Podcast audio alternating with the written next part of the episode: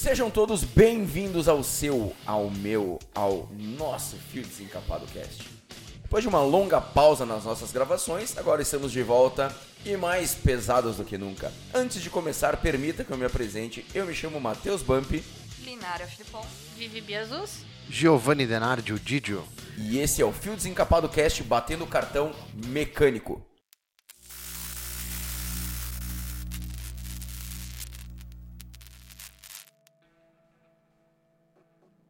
Foi em 1892 que Henry Ford, o dono da Ford, fabricou o primeiro carro nos Estados Unidos. Nessa época, os veículos que precisassem de manutenção tinham que ir até a concessionária.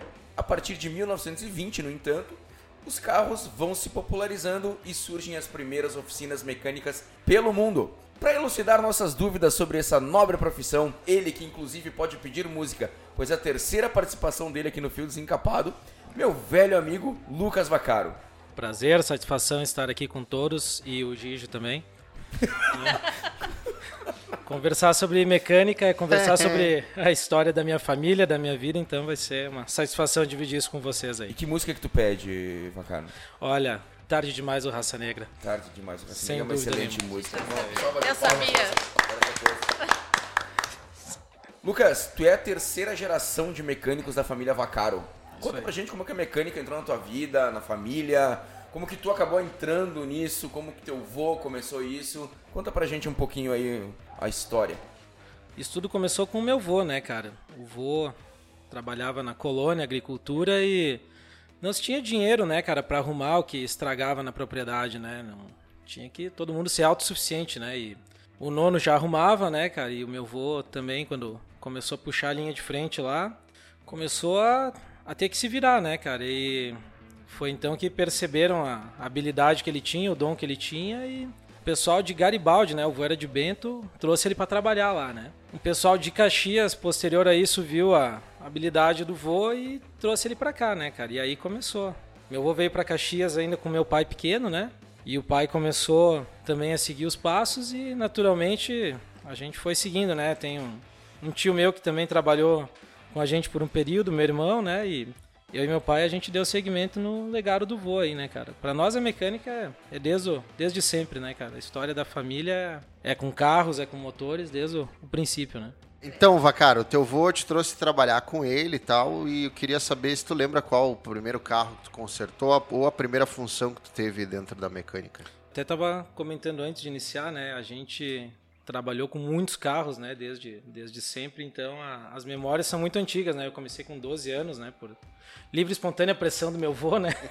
Que resolveu que tinha que trabalhar e acabou, né? Então as lembranças são muitas, mas assim, acho que a lembrança mais legal que eu tenho, cara, foi quando eu já tinha um pouco mais de idade, com uns 14, 15 anos, e o meu pai me colocou para tirar o motor de uma Kombi, cara.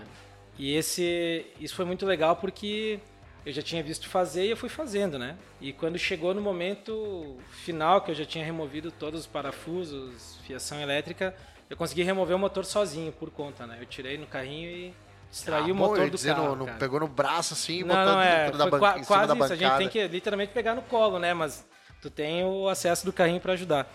E aquilo foi, cara, sabe? Quando tu te sente mecânico mesmo, tipo, poxa, eu, Ah! né? depois, naturalmente, a montagem foi com, com supervisão, né? Mas Sobrou a- peça? Não, essa no- nor- normalmente, normalmente essa, essa questão ela é é quase tão antiga quanto a mecânica do sobrar, né? Mas é muito mais comum faltar peças às vezes do que, isso. do que sobrar, né?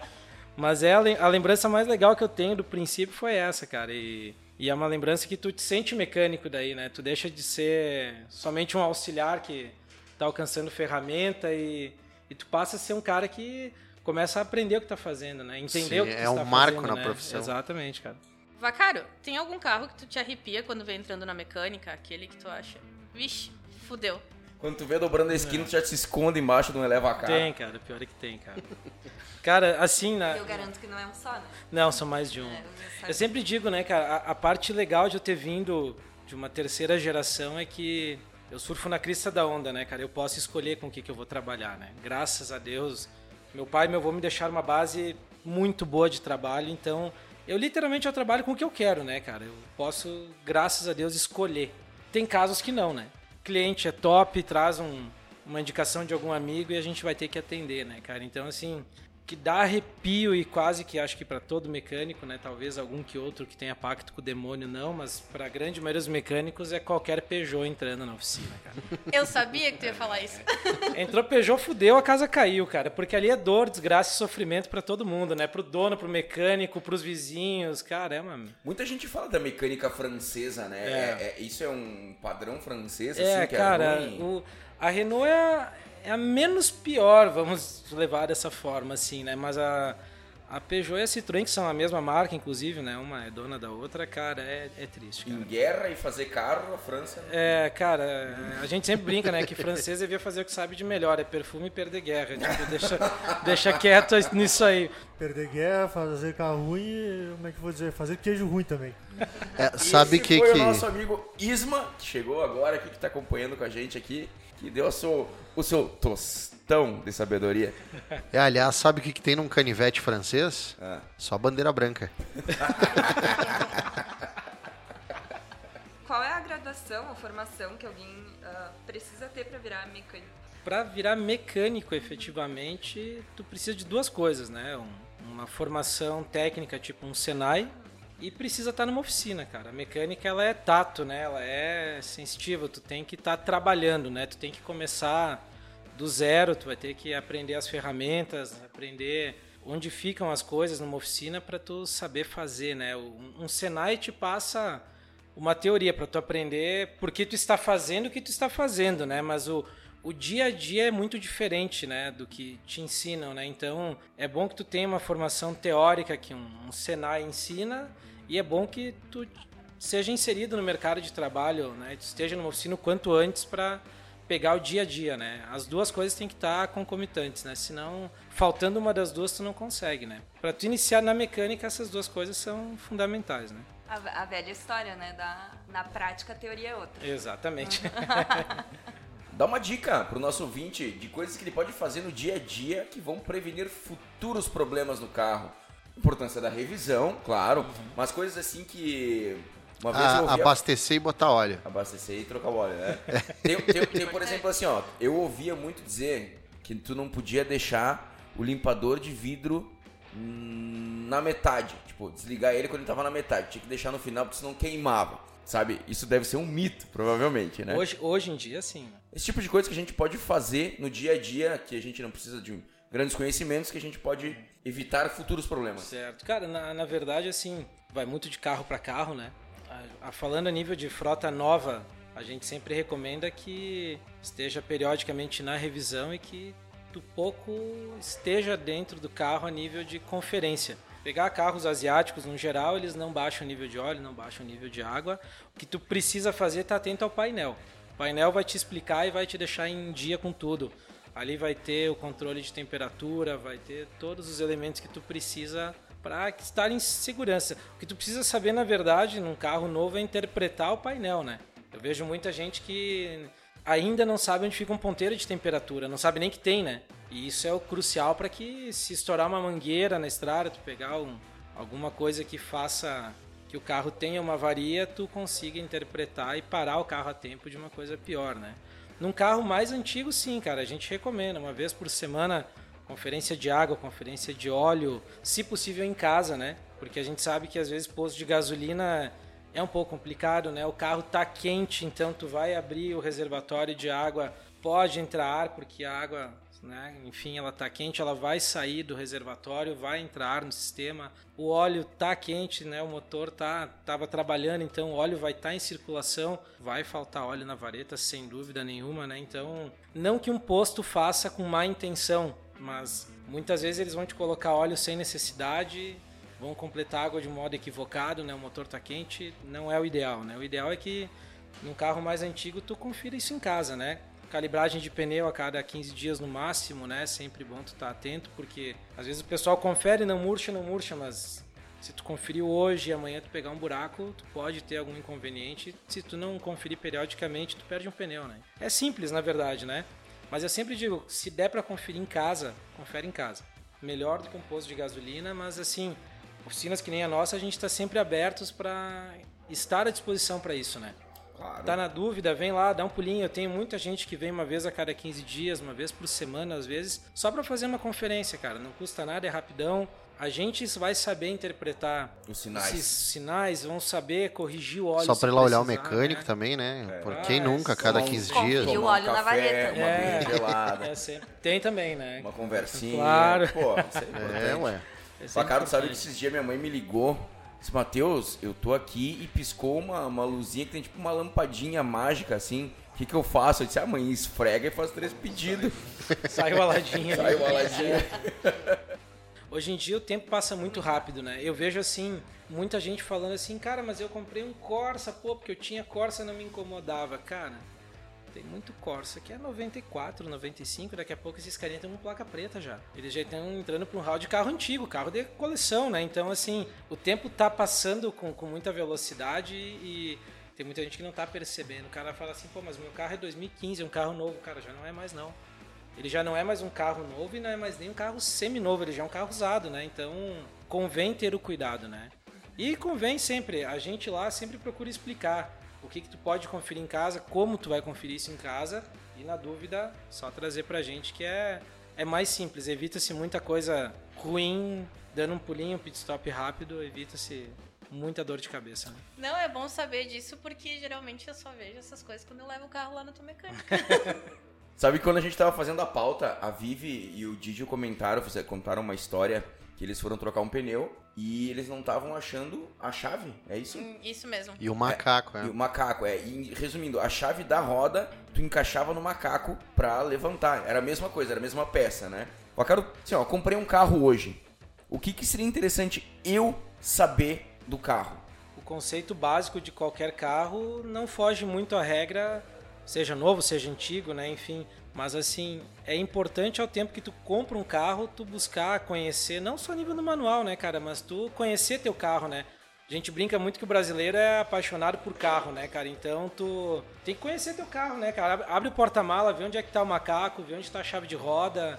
Tu tem que, né, essas coisas periféricas do carro, é muito importante que tu crie uma relação com teu carro, né? Que tu pega o fim de semana, cara, vai lavar ele, abre a tampa do porta-malas ali, né? Confere onde é que estão os itens, confere se faltam os itens, porque às vezes pode estar faltante, né? E tu só vai perceber isso tarde demais, né? Se tu, tu for precisar e tu não vai ter o equipamento, né? Mas assim, é, é sempre importante conhecer, cara. Cada, cada carro tem um lugar que as ferramentas de urgência ficam, né? Então é importante quando tu adquire o carro, tu conhecer ou tu procurar um profissional, para na oficina lá, conversa com o mecânico, bicho, acabei de comprar esse carro, me dá um feedback aí de onde é que ficam os itens de segurança, porque tu não quer precisar, ninguém quer naturalmente, mas é bom que tu saiba onde eles estão. Onde é que tá o extintor, né? Onde é que tá o macaco, onde é que tá o, o sinalizador, o É triângulo. pra não fazer que nem nós, né? 30 graus debaixo de sol na moleira e eu de muleta não achava a chave. E a chave era uma É, peça do macaco. Isso aí. Eu sempre digo pra todo mundo, é legal tu saber, cara, e tu treinar em casa isso, né? Tu saber como é que se usa um macaco, tu saber como é que se usa uma chave de roda, pra que se acontecer tu saiba resolver, né? É sempre é a melhor a melhor coisa é tu tu conhecer teu carro, né, cara? Porque da mesma maneira que a tua casa, que tu conhece os itens, que tu conhece as coisas que tu tem, o carro tu tem que conhecê-lo, né? Tu tem que saber a cada quanto tempo tu vai ter que ir para manutenção e da mesma forma tu vai ter que saber onde esses itens que são teus, né? Tua responsabilidade, onde é que tu vai colocá-los, né? Não, e Caxiense tem que descobrir que tem pisca no carro, né? Que não é acessório. Muito ali. importante, né? Não é, vem não é assim, dá acessório pra de usar, fábrica. Não Mas- dói. E- Mas e aqui não gasta, né? É bem mais caro, né? E não gasta, né? Mas enfim, né? Nosso amigo Isma aqui da plateia tem uma pergunta aqui pro Vacaro. Ô, Vacaro, tudo beleza? Tudo beleza? Me diz Certíssimo. uma coisinha, tu acha que esse conhecimento teórico tá faltando nas altas escolas sobre como conhecer melhor o seu carro, saber os índices de segurança e como seria a questão de resolver isso dentro da autoescola ou, ou fora dela? Um curso secundário para isso? Perfeito, cara. É uma, é uma excelente pergunta, muito bem colocado, cara. Isso falta sim, cara. Eu fiz autoescola faz muito tempo, né, cara? Mas assim, do que eu me recordo, né, e do que a gente vê de novos condutores, parece-se que se sabe cada vez menos sobre o carro, né? Parece que é feito para que tu passe na prova e é isso aí, né, cara? Então, hoje os carros estão evoluindo, mas parece que a estrutura de ensino não é, não é tão evoluída, né? Parece que ficou prioritário conduzir naquele videogame, mas assim, os itens que tu vai precisar na rua mesmo, A, a própria autoescola sempre foi aquela coisa, né, cara? Eles te ensinam até como tu estacionar no meio dos cavaletes para que tu passe na prova. Mas eles não te ensinam no meio de dois carros de verdade, que é o que tu vai, quando tu estiver habilitado, tu vai fazer, né? Tu treina para estacionar em cavaletes, né? Não em carros, né? Então, falta, né? Falta sim, com toda certeza, Ah, cara. bom, aqui é o Didio anda de moto, o Vacara anda de moto, eu ando de moto e a gente sabe que a autoescola, por exemplo, cara, ninguém anda dentro do circuito andando em cima de uma prancha fazendo oito, desviando de cone, cara. Tu, eles não te ensinam a fazer um contra-esterço, Exatamente. fazer uma curvinha um pouco mais rápida. Daí o cara sai da autoescola, o cara aprendeu com uma 150, compra uma 600, ele vai fazer uma curva, ele vai virar pra es- direita, pra ir pra direita, a moto vai cair pra esquerda, porque é o que acontece com uma moto quando tá em alta velocidade, tu vira É, o guidão pra um lado, ela deita pro outro, cara. Exatamente. Isso eles não te ensinam, cara. E, fal- e falta mesmo, cara, porque eu vejo muito, muito condutor novo. Eu tenho uma safra nova de clientes na oficina chegando a todo momento. É muita gente que está mais perdido do que nunca, efetivamente, cara. É muito bem colocado porque a, a impressão que se dá é isso. Os carros estão evoluindo, claro, está ficando mais fácil de dirigir, né? Mas assim, a- ao tempo que, que está ficando mais fácil de dirigir, que está aumentando o número de habilitados, o número de problemas também se sucedem, né? Também isso vem, vem junto, né? Vem a galope, né? Então, precisa sim, se, se deveria, na verdade, né? Tu não, tu não aprende numa autoescola a trocar um pneu, né, cara? E, e isso vai acontecer, né? Ainda mais a nível de Brasil, né? Aproveitando o gancho, né? O combustível faz diferença, o óleo também, né? A questão do sintético, semissintético. Isso também faz diferença para a performance do motor. Faz, faz muita diferença. Falando de, de frota mais atual, principalmente, o combustível faz uma diferença grosseira, né? Tem muita gente que ainda tema com a gasolina comum. Muita gente. Pela tua cara, pode ser que seja uma também, né? Não, meu anjo, pela... Eu sim, eu sou pobre. Eu não. Eu. É que o, o grande detalhe, assim, falando, tá buscando uma, uma conversa mais leve, mas sem entrar muito técnico na- no assunto, assim, carro com injeção eletrônica tem uma taxa de compressão diferente e bem mais alta do que os carros antigos tinham. A gasolina aditivada, ela tem uma taxa de compressão mais alta, tem mais octanagem. O que que acontece? Ela consegue ser comprimida dentro do motor até o momento correto de ter a centelha e dar combustão. Uma gasolina mais comum, ela entra em combustão antes do tempo. Ela começa literalmente a explodir dentro do motor antes da centelha da vela. E isso faz com que o carro precise de mais injeção de combustível e gaste mais. Uma gasolina aditivada sempre vai fazer o motor render mais com menos. Sem falar nos- na questão de componentes do motor, né? Parte Abrindo de aspas, ela queima melhor, né? é, a parte de velas, a parte de filtros. Uma gasolina aditivada tem aditivos de limpeza, né? Mantém o sistema fluindo melhor, né? Então isso faz toda a diferença, né? Precisa. Carro mais antigo, taxa de compressão mais baixa, menos. Eles não se importam muito, mas carro novo precisa sim. Ah, me tira uma dúvida. A questão. Meu pai sempre falou que não podia misturar. Ah, tu colocou gasolina comum e depois tu vai abastecer mais um pouco, coloca aditivada. Pode misturar? Pode, de certa forma pode, assim, falando a nível de carro com carburador e tudo mais, eles não têm nenhum sensor que entenda. Pode ser que o carro tenha algum tipo de, de dificuldade para pegar ou para ter um pouco de marcha lenta quando tiver frio, mas carro com injeção eletrônica tem um sensor de oxigênio na descarga que ele interpreta o resultante da combustão, o que sobra de oxigênio da combustão. Então, gasolina ativada comum, a mistura de ambos, ela vai entender e vai corrigir, né? O ideal, claro, como a injeção eletrônica ela é adaptativa, né? O ideal é que tu tenha sempre um linear, né? Um combustível igual, de preferência sempre o aditivado, para que o carro funcione da melhor forma possível, né? Cara, então voltando um pouquinho mais pro lado pessoal, Vacaro, ah, tu começou muito cedo na profissão e tal. Se tu não fosse mecânico, tu tinha, tem alguma coisa que tu gostaria de ser? Tu teria em mente se não fosse mecânico? Na verdade, assim, eu comecei com 12 anos, né? E como eu comentei por livre espontânea pressão do meu avô, que resolveu que eu ia ter que trabalhar e acabou, né?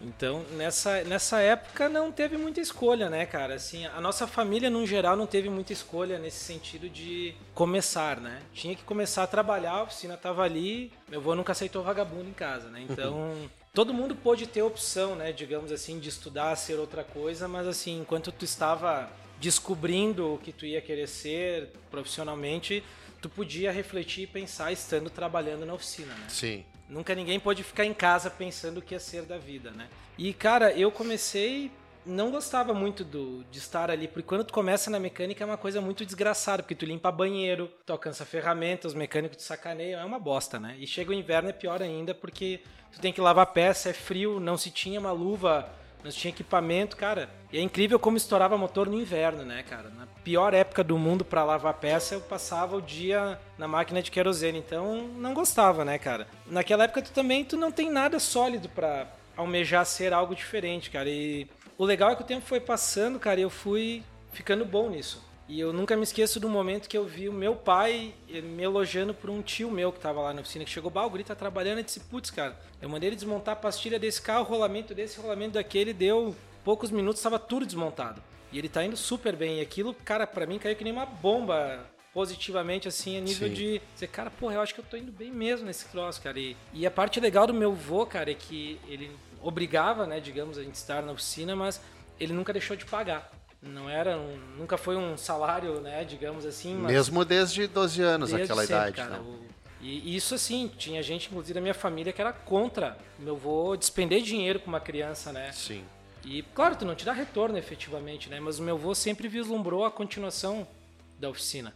E eu sempre recebi. E, cara, porra, tu tá recebendo, tu começa a ter teu dinheiro, tu poder comprar as tuas coisas e, e eu vi que eu era bom no que eu tava fazendo. E eu vi que eu digo, cara, pô, meu pai tá falando e meu avô tá me pagando, eu digo, porra, tá dando certo. Então, chegou num ponto que eu conversei com meu pai, cara, um dia de noite. A gente subiu da oficina, né? A gente morava em cima com o pai.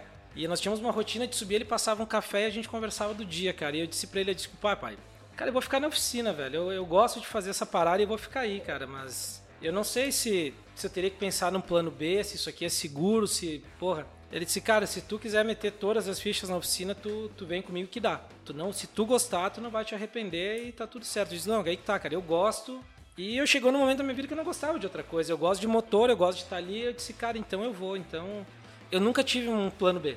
Nunca. Sim. Eu nunca projetei ser outra coisa. É, é aquelas histórias de guerra que a gente estuda, né? Do, do cara que faz a tropa passar por uma ponte manda implodir a ponte, né? Não, não tem retorno, né, cara? Ou vai dar certo ou vai dar, ou vai dar muito errado, né? E, e isso me obrigou a focar, né, cara? Eu, eu optei por não ter uma formação acadêmica diferente do meu irmão, do meu tio, que, que saíram da oficina para estudar. Eu optei por mergulhar de cabeça, cara. E tudo que apareceu de treinamento, tudo que eu podia fazer de aprimoramento, eu fiz desde muito cedo. E meu pai sempre cara, teve, teve junto, né, cara? Treinamentos que aparecia, ele me levava, né? Eu era tinha 13, 14 anos. Ele, em vez de levar, às vezes, alguém da oficina, ele me levava, ele acreditava no que. na proposta que eu estava de continuar, então. Nunca tive plano B, cara. Sempre foi a oficina e. Ou ia dar certo ou ia dar certo, né, cara? E graças a Deus agora são 23 anos já que eu tô na linha de frente da oficina aí trabalhando e zero arrependimentos, nem um segundo eu me arrependo. Eu sou completamente realizado no que eu faço, cara. Sou muito feliz no que eu faço. E eu quero deixar aqui um grande abraço pro seu Silvano Vacaro, que já me salvou umas duas vezes, cara. De assim, ó, de eu estar tá num lugar empenhado, ligar para ele, ele vir e disse, cara, tem, tem, que, tem que botar água aqui e tal, tal. Ele ir no posto comprar, porque eu não tinha dinheiro, pra, eu não tinha dinheiro comigo, eu tava empenhado. Ele foi lá no posto, comprou a água, cara, botou, fez funcionar o carro, velho, assim, ó Silvano é demais. Aquele famoso gurizão, né? É. Que só gasolina e roda. Só gasolina e roda. Não vai mais nada. só abastecer andar. Tá, e tu já encontrou alguma coisa inusitada, diferente dentro de algum carro de cliente? Conta alguma história. É, com certeza vocês não ficam olhando, né? É que nem o cara que trabalha com informática, né? Ah, tu já encontrou alguma coisa nos computadores, oh. mas não que o cara olhe, mas velho. Mas tá lá, né? Tá lá. É, cara, a gente sempre, a gente sempre comenta, às vezes o, o, cliente chega com o carro muito carregado de coisas, né? E a gente sempre comenta, cara, a gente só precisa do assento do motorista, praticamente, do que compreende o cockpit, né, da parte interna do carro. Mas algumas coisas a gente precisa acessar pela parte interna, né? E teve uma situação que eu me lembro, cara, tem muitos anos, Gilmar, que foi meu grande professor junto com meu pai, estava ainda trabalhando lá na oficina, e veio um Uno, cara, que estava empenhado e não funcionava a bomba de combustível. E a bomba de combustível, tu acessa ela por debaixo do assento do carona. Atrás ali, né? No banco do carona, tu tem que desmembrar ele e tu acessa uma tampa que dá acesso ao fluente da bomba de combustível. E beleza, cara, esse carro chegou e aí a gente teve o diagnóstico de bomba, né? A gente fez as conferências ali com o aparelho e disse, cara, beleza, vamos ter que desmontar. E acessamos o interior do carro, né? Eu e o Gilmar E a gente removendo o banco, cara. Quando a gente removeu, tinha um- uma quantia de pipoca e dois tridentes, tipo, sabe aqueles tridentes satânicos, assim, né? Aqueles garfos do diabo, assim, com as inscrições, com 666, aquela parada toda. Junto com as pipocas, assim, sabe? Um trabalho bem feitinho, assim, sei lá se bem, se pro mal, né? E a gente olhou aquilo e disse, tá, cara, agora a gente precisa acessar a flange aqui, cara. Dá pra mexer nessa porra, não dá? Só Tem faltou o frango, a Maria, não champanhe e a farofa. Uma É. macumba dentro do É, carro. uma macumba dentro, embaixo do banco, né, cara? Vai ver, era uma macumba pro carro pegar. É, não, não, funcionou. fun- se foi esse o intuito, não funcionou, inclusive, né? E, cara, enfim, a gente teve que, que remover, então a gente pegou um saquinho, botou as pipocas dentro, né? E tirou os tridentes ali, né? E, Montaram e de volta. Fez o serviço e mas ficou aquela coisa, né? Porque a situação ficou naquela naquela forma que quando o cara retornava para a oficina, ah, quem é quem é que vai fazer qual carro? Aquele que faz pipoca pro capeta lá. Ficou- Cara, e como é que foi abordar isso com o cliente depois? Na verdade, a gente não conversou com ele a respeito, né? Porque Eu tive que mexer tomar culpa. é, mas- ficou uma situação um pouco constrangedora, né? Então, assim, a, a gente fez o procedimento, explicou que, que teve que remover o banco traseiro para acessar a bomba, para fazer o procedimento e remontamos tudo e o cara disse ok, a gente também. E esse parceiro é nosso cliente até hoje, cara. Isso deve ter uns 10 anos mais, talvez. Ele tá e- descobrindo hoje que tinha macumba. Cara, é, provavelmente.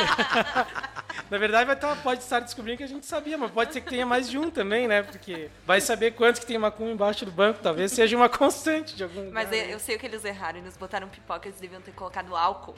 Que daí é, ia pegar o carro. aí tinha chance de funcionar, né? Essa foi a que a gente guarda, assim, com, com, com maior lembrança, porque choca um pouco, né? Porque é, não é um... Tu, tu é acostumado a ver isso na, na rua, né? Tu, não dentro de um carro, né? Mas acho que demais... É o mais macabro, né? Tem outras coisas mais cariciosas aí, mas nada... Nada que, que, que remeta tanta lembrança quanto essa, né? Tem alguma situação bem engraçada que tu já passou nesses anos todos trabalhando, assim, que pode contar pra gente? Teve, cara, teve. E, e o mais legal é que a gente falou do meu pai, né, cara? E meu pai é, o melhor, é a melhor pessoa do universo, né, cara? Cara, O- só deixa eu te atrapalhar um pouquinho, quero deixar um abraço pro Gilmar Fabian também. que Trabalhou Perfeito, na, cara, na, na, isso coisa- aí. na, na Vacaro, que também já me salvou algumas vezes de noite que um amigo meu ficou empenhado, eu levei o carro lá na. O Lesão, inclusive, um abraço pro A Lesão. pessoa fica pouco empenhada. É, não, mas foi o Lesão. E daí o Gilmar. praticamente abriu, um fã da manutenção preventiva. O Gilmar abriu a mecânica lá nas 9 horas da noite lá pra gente levar o carro lá, deu uma mão pra nós, não cobrou nada. Forte abraço, Gilmar. é, cara, são, são grandes pessoas, viu? A gente falando aqui, o, o Gilmar, o Gilmar, cara, colocando um parênteses só antes de responder a pergunta da Vivi, cara, o legal assim, ele ficou 23 anos e alguns meses com a gente. Ele entrou no ano que eu nasci, cara. E o legal do Gilma, cara, é que ele nunca me privou de conhecimento, de técnica, de macete, cara. Assim, eu tava vindo numa crescente de, de conhecimento, galgando meu espaço dentro da oficina, cara, e ele nunca, em momento algum, deixou de me ensinar. E, e nunca deixou de me ensinar com muito carinho e paciência, cara. O Gilmar é um, é um cara que eu guardo no coração, assim, com a mais alta estima, cara, porque o, o pai, muitas vezes, ele era ocupado para me ensinar, né, cara? Ele tinha que tocar o negócio, né? Então, o pai sempre teve uma paciência gigantesca, mas assim, ele tinha que trabalhar, ele tinha que fazer o negócio andar e a equipe era muito grande, então ele tinha que gerenciar. E eu tava grudado no Gilmar o tempo todo, né, cara? Eu- e eu incomodava porque eu queria aprender e algumas coisas eu sei que eu tirava a paciência dele, cara, e ele, ele nunca, cara, em momento algum foi grosseiro, nunca assim, cara, ele sempre teve muito carinho para me ensinar, é um grande cara e hoje ele tem já a oficina dele faz muito tempo e a nossa parceria ainda é exatamente a mesma, cara. Quando um precisa do outro, a gente se reúne como uma antiga equipe ali, eu e ele, e a gente vai junto até resolver. É um cara que faço, faço muita questão de tê-lo na minha vida ainda, cara. Gosto, gosto muito do Gilma, cara. E abração pro Gilma aí. Forte abraço, Gilmar. É. E respondendo a pergunta da Vivi, cara, pô, que vem com outro grande cara que é meu pai, né, cara? Uma vez eu tava trocando a correia de um carro e eu não me recordo que carro era, mas ele era um carro quando os 16 válvulas, eles não eram tão comuns, então assim, hoje todo carro é, né? Mas tu trocar a correia de um carro 16 válvulas era um processo complexo, precisava de equipamento e um conhecimento técnico bem aprimorado. E o Gilmar já não estava mais com a gente, era o Gilmar que fazia. E eu foi a primeira correia que eu ia fazer sem a supervisão dele, né? E eu me coloquei naquela questão, eu disse, cara, eu garanto, eu vou fazer sozinho e eu sei fazer. E meu pai foi, né, seguir a vida e eu, eu sempre fui muito de trabalhar na oficina sozinho, né, cara? É um, eu tenho aquele espírito de equipe quando necessário, mas eu gosto de estar eu com, com o carro e resolver sozinho. E eu tava montando o carro e eu montei tudo, fiz tudo direitinho, o serviço. Eu disse, cara, mas eu tenho que ferrar com meu pai, cara. Eu disse, eu tenho que dar um cagaço nesse homem. E aí eu peguei um funcionário que nós tínhamos, um gurizão lá que tava aprendendo, eu digo, bicho, faz o seguinte, para na frente do carro, ali te abaixa, pega dois martelos, e quando eu, quando eu ligar o carro, tu começa a bater esses martelos. Pra dar a impressão do motor que tá batendo, sabe? Deu errado a troca da correia, pistão encontrou com válvula, vai começar a fazer barulho. Beleza. Liguei o carro, deu tudo certinho, eu dei o sinal e começou, tec, tec, começou a bater.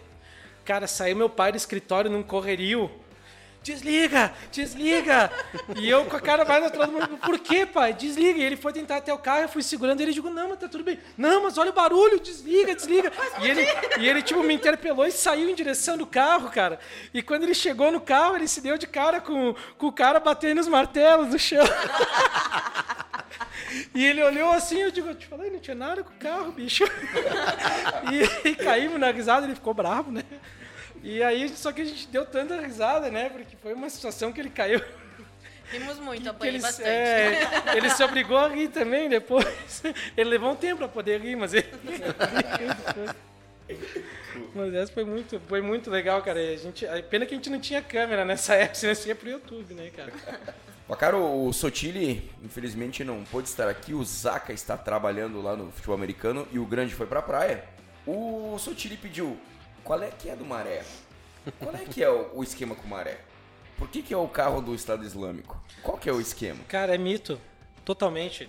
Não tem absolutamente nada de errado com ele, cara. Eu ouvi Nada, falar alguma nada. coisa com que tem uns caninhos mais curtos e o óleo, alguma coisa, porque lá fora é um projeto de Hum, Não, fora. cara, isso tem no Gol 1016 também, dos anos 90. É mito, cara, porque assim, o que, que acontece, cara, com qualquer carro, na verdade, né, cara?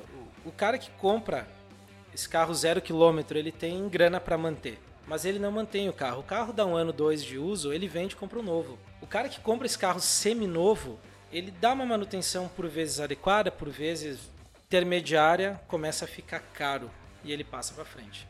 Normalmente, cara, o terceiro proprietário é aquele cara assim, sei lá, vamos, vamos supor um valor, tá? O carro custa 15 mil reais. Ele sai de casa para comprar um carro com 12 pila. Chega lá na garagem, o diz, olha, mas por 15 tem esse aqui, ó, cara. Olha, olha esse maré, cara. Vidro, trave elétrica, direção hidráulica, teto solar, porra, um monte de válvula no motor. Caralho, o carro é o demônio. Ele tava saindo de casa para comprar um Corsa, um Celta. E aí te oferece uma nave. E aí faz umas promissórias no resto e tu compra. Só que em nenhum momento ele tá levando em conta a manutenção desse carro. Porque tu estaria indo para comprar um carro popular e a manutenção de um carro popular é grosseiramente diferente de um carro que é sai da linha, né, cara? Ele é um carro sedã, ele é um carro para uma categoria mais acima do que tu estaria podendo comprar e pagar. Então tu não considera a manutenção disso. E aí quando esse cara cai na oficina, se ele fizer a manutenção de entrada, né? Porque normalmente o cara já comprou esgoelado, ele não vai ter grana para fazer a manutenção. E quando ele juntar uma grana, cara, para cair numa oficina, ah, juntou lá 500 pila para fazer a revisão desse carro. Ah, no Maré tu não faz nada, cara. Num Corsa tu faria um barba, cabelo e bigode, que é o que ele podia ter comprado e feito. Então eu digo assim, os caras dizem, cara, qual é o problema do Maré? Velho, nenhum. Se tu olhar assim, comparado a um Vectra da época, ele anda mais que um Vectra, ele tem mais tecnologia que um Vectra, porque a Fiat sempre foi pioneira, né, cara? A Fiat foi que trouxe os primeiros carros com, com regulagem de altura no banco, tudo elétrico, teto. A Fiat sempre inovou muito, né? Tomou muito na cabeça por isso, né? Ganhou aquela fama errada, mas assim, porque eles não têm medo, né, cara? Eles sempre estiveram à frente no Brasil, né, cara? Então, assim, ele é quase que em todos os comparativos melhor que um Vectra, por exemplo. Só que naquela época, vamos dizer assim, a nível de anos 2000 e pouquinho, quando esses carros vieram para a oficina, trocar a correia de um Vectra custava em torno de uns 250 reais. Um Maré custava uns 1.500 reais. Essa diferença nunca foi levada em conta. Então depois não adianta, tu bota no, no cu do carro e não é o carro. É que tu não conseguiu fazer a manutenção de forma adequada. Ah, questão de caninhos, lubrificação, mas cara, o Gol 1000 da 16 da Volks também, ele tem os canais de lubrificação muito menores, mas o que que acontecia? Eu vi isso acontecendo na oficina. Era um carro que usava um óleo sintético, né? E os caras chegavam na oficina querendo colocar um mineralzão, velho, o mais barato. É um óleo mais grosso, com nível de oxidação muito maior. vai obstruir, vai dar problema. Qualquer carro que tu defasar a manutenção vai. A diferença é que, claro, hoje, com o portfólio de carro que a gente tem no país, comparar ele chega a ser quase desleal, né? Porque hoje tu comparar, a gente tem Honda, tem Toyota que praticamente não precisam de nada para funcionar, né? A nível de anos 90, 2000, cara, ele não tinha nada a perder de outros carros. Ele não é um carro defeituoso, ele não é um carro que dá problema. Se tu tiver uma manutenção preventiva adequada, vai funcionar melhor que praticamente qualquer carro. Só que precisa de um dono que consiga suprir a manutenção do carro. E esse é o detalhe. Isso vale também pro Tempra Turbo? Igual, Mesma coisa. igual. Mas o tipo pegava fogo, né? Ô, Não Temprão pega, é bonito, pega hein? se tu não der manutenção. Porque tu antevém esse tipo de coisa, né? Uma coisa assim, ó, pra Ah, a gente. Mas gasolina e fósforo, eu quero ver se não pega. Aí pode. Mas o que a gente vê que nem nas motos, por exemplo, as Shadow pegam fogo. Bah, e tem fama de Não pegar pega. fogo mesmo. Por que, que ela pega? Ela tem embaixo do banco as mangueiras com a bomba e ali dá o BO que incendeia. Se tu levar essa moto para fazer uma revisão, tu vai extrair aquela bomba ou tu vai refazer onde passam as mangueiras e tá tudo bem. Nós pegamos, já, eu- nós na estrada com o clube, cara, a gente teve umas duas motos, acho que foi a do Peixe mais um, acho que é do Bug, que eu fiz a remoção da mangueira que pega fogo na estrada. Porque ela vazou, começou um fumacedo, caiu em cima do motor, esquentou, né, naturalmente. Eu fiz a extração ali e estão andando até hoje. Então, assim, pega fogo, não pega. Se tu levar para uma manutenção preventiva, não pega. Eu entreguei ontem uma estrada, cara, na oficina que tava para revisão. Abri para trocar a correia. Logo atrás da correia tinha um selo de motor, que é uma, uma partezinha ali, um latãozinho, que me pareceu de o cara acho que tá vazando essa porra, né, cara? Um ferrugezinho ali meio comecei a instigar com a chave e eu vi que criou uma umidade. Resolvi, isso pagou a revisão do cara. Esse cara ia sair um dia para uma revisão, se fosse uma revisão feita às pressas, aquilo ia estourar, ia ferver na estrada. O cara dizia, putz, cara, esses carros fervem na estrada. Não ferve não, cara. Se tu não fizesse a manutenção antes de pegar a estrada, ia ferver. E tu ia botar no cu do carro. E o carro não tinha nada a ver. Teve nada a ver porque é ou que tu não fez a manutenção ou que o mecânico não percebeu. Fez a revisão naquele modo piloto automático, né? Porque muita gente às vezes briga com a gente no sentido, briga no sentido que eu digo assim, porra, me encaixa aí, cara, porra, faz um esfor-". não dá, cara. O carro ele tem protocolo de serviço, ele tem um tempo hábil para fazer. Uma revisão é uma revisão, tu precisa conferir os itens, né? Então isso evita. Agora, o detalhe é que nem o maré, cara, porra, o mecânico vai passar lá um orçamento de uma revisão, dois, três mil reais, o cara tava acostumado com um carro que 600 pila fazia novo, ele vai fazer 10% do que precisa. E aí vai ficar coisas por fazer. E aí o carro estoura. E aí qualquer carro estoura, né? A dias de hoje, tu pegar um Honda, talvez não precise nem de água, né? Os bichos se viram, claro. São muito mais fortes, mas do que a gente tinha na época do pobre do Maré, ele é injustiçado. É, é quase como um pitbull, tá ligado? Tipo, é o, é o dono que é um bosta, não é o carro, cara. Ou Não é seja, não carro, existe cara. carro ruim, existe dono relaxado. Exato. Existe carro ruim sim, né, cara? A Peugeot faz isso com uma maestria violenta, cara. Existe carro ruim sim, porque assim, a, a nível, por exemplo, a Peugeot é um carro que não foi pensado para ter manutenção. A impressão que se dá quando tem um Peugeot na oficina é que quem projetou aquilo diz assim, olha, nunca vai precisar trocar nada. Vai viver para sempre desse jeito imaculado aqui. Tu pegar um Megane da Renault, cara, espaço para manutenção é ridículo. Não existe esse espaço. A impressão é que chegaram na sala da engenharia lá e diz, ó, o carro é esse, o powertrain que vai nele é esse, botem dentro aí. Ah, mas teria que trocar uma hora a correia, teria que tirar uma caixa de câmbio. Azar, velho. Azar é de quem pegar Foda-se depois. o mecânico depois. Então tem carro ruim, sim, mas o Maré passa longe de ser um exemplo desse, né? Inclusive o Vacaro comentou aqui sobre motos. Queria deixar um abraço pra galera do Senza Paura. Dá um abraço aos irmãos, com certeza. Certeza, abraços irmãos aí. E você que está escutando esse podcast pela primeira vez, procure o episódio sobre motoclubes, que o Vacaro também participou, o Andriguete participou, o Ganser participou e tá muito bacana. Agora eu vou passar o microfone aqui pro, pro, pro nosso convidado especial, Isma, que ele quer te fazer uma pergunta, Vacaro. Vamos lá. Ô, Vacaro, Didio, tudo bem? É, só a questão de pastilha de freio, queria entender mais como é que funciona e tudo mais, saber questão de duração dela, troca. Sou um cara bem leigo, cara. Se tiver uma indicação também e tudo mais pra poder indicar pra galera, se. Eu, queria, de saber isso mesmo, mais questão de pastilha de freio, como é que funciona. A gente, a nível de Serra Gaúcha, né, principalmente, freio é preponderante, né? Em quase qualquer lugar, mas aqui é muito morro, o clima muda muito, a umidade que a gente tem na estrada é, é, é constante, né? Então é, é, primordial. A pastilha de freio, cara, ela tem um trabalho bem simples, né? Ela é, tem um trabalho de atrito com o disco de freio e que vai te dar a parada do carro em segurança, né? Ela não tem uma durabilidade específica, vai muito de carro para carro, trajeto que tu usa e materiais que tu usa, né? Então, assim, Normalmente uma pastilha de freio vai ter uma durabilidade média de 30 mil quilômetros, né? A gente sempre recomenda, cara, muita gente fala de pastilha, mas assim, disco de freio, onde trabalha a pastilha, é fundamental trocar também. A gente lá na oficina, raramente, raros casos, se troca somente a pastilha. Geralmente a troca é completa, sempre troca com disco de freio, se precisar também regenera o fluido, né? Coloca fluido novo. Porque, cara, é acelerar é importante, mas parar aqui, principalmente, é, é primordial, né? Então, assim, a nível de pastilha, cara, a gente sempre recomenda, quando tu fizer um pit stop no mecânico, pede para olhar. Sempre. Troca óleo. A gente tem não precisa um checklist, na verdade, né? O carro parou para trocar o óleo, independente de ser uma coisa rápida.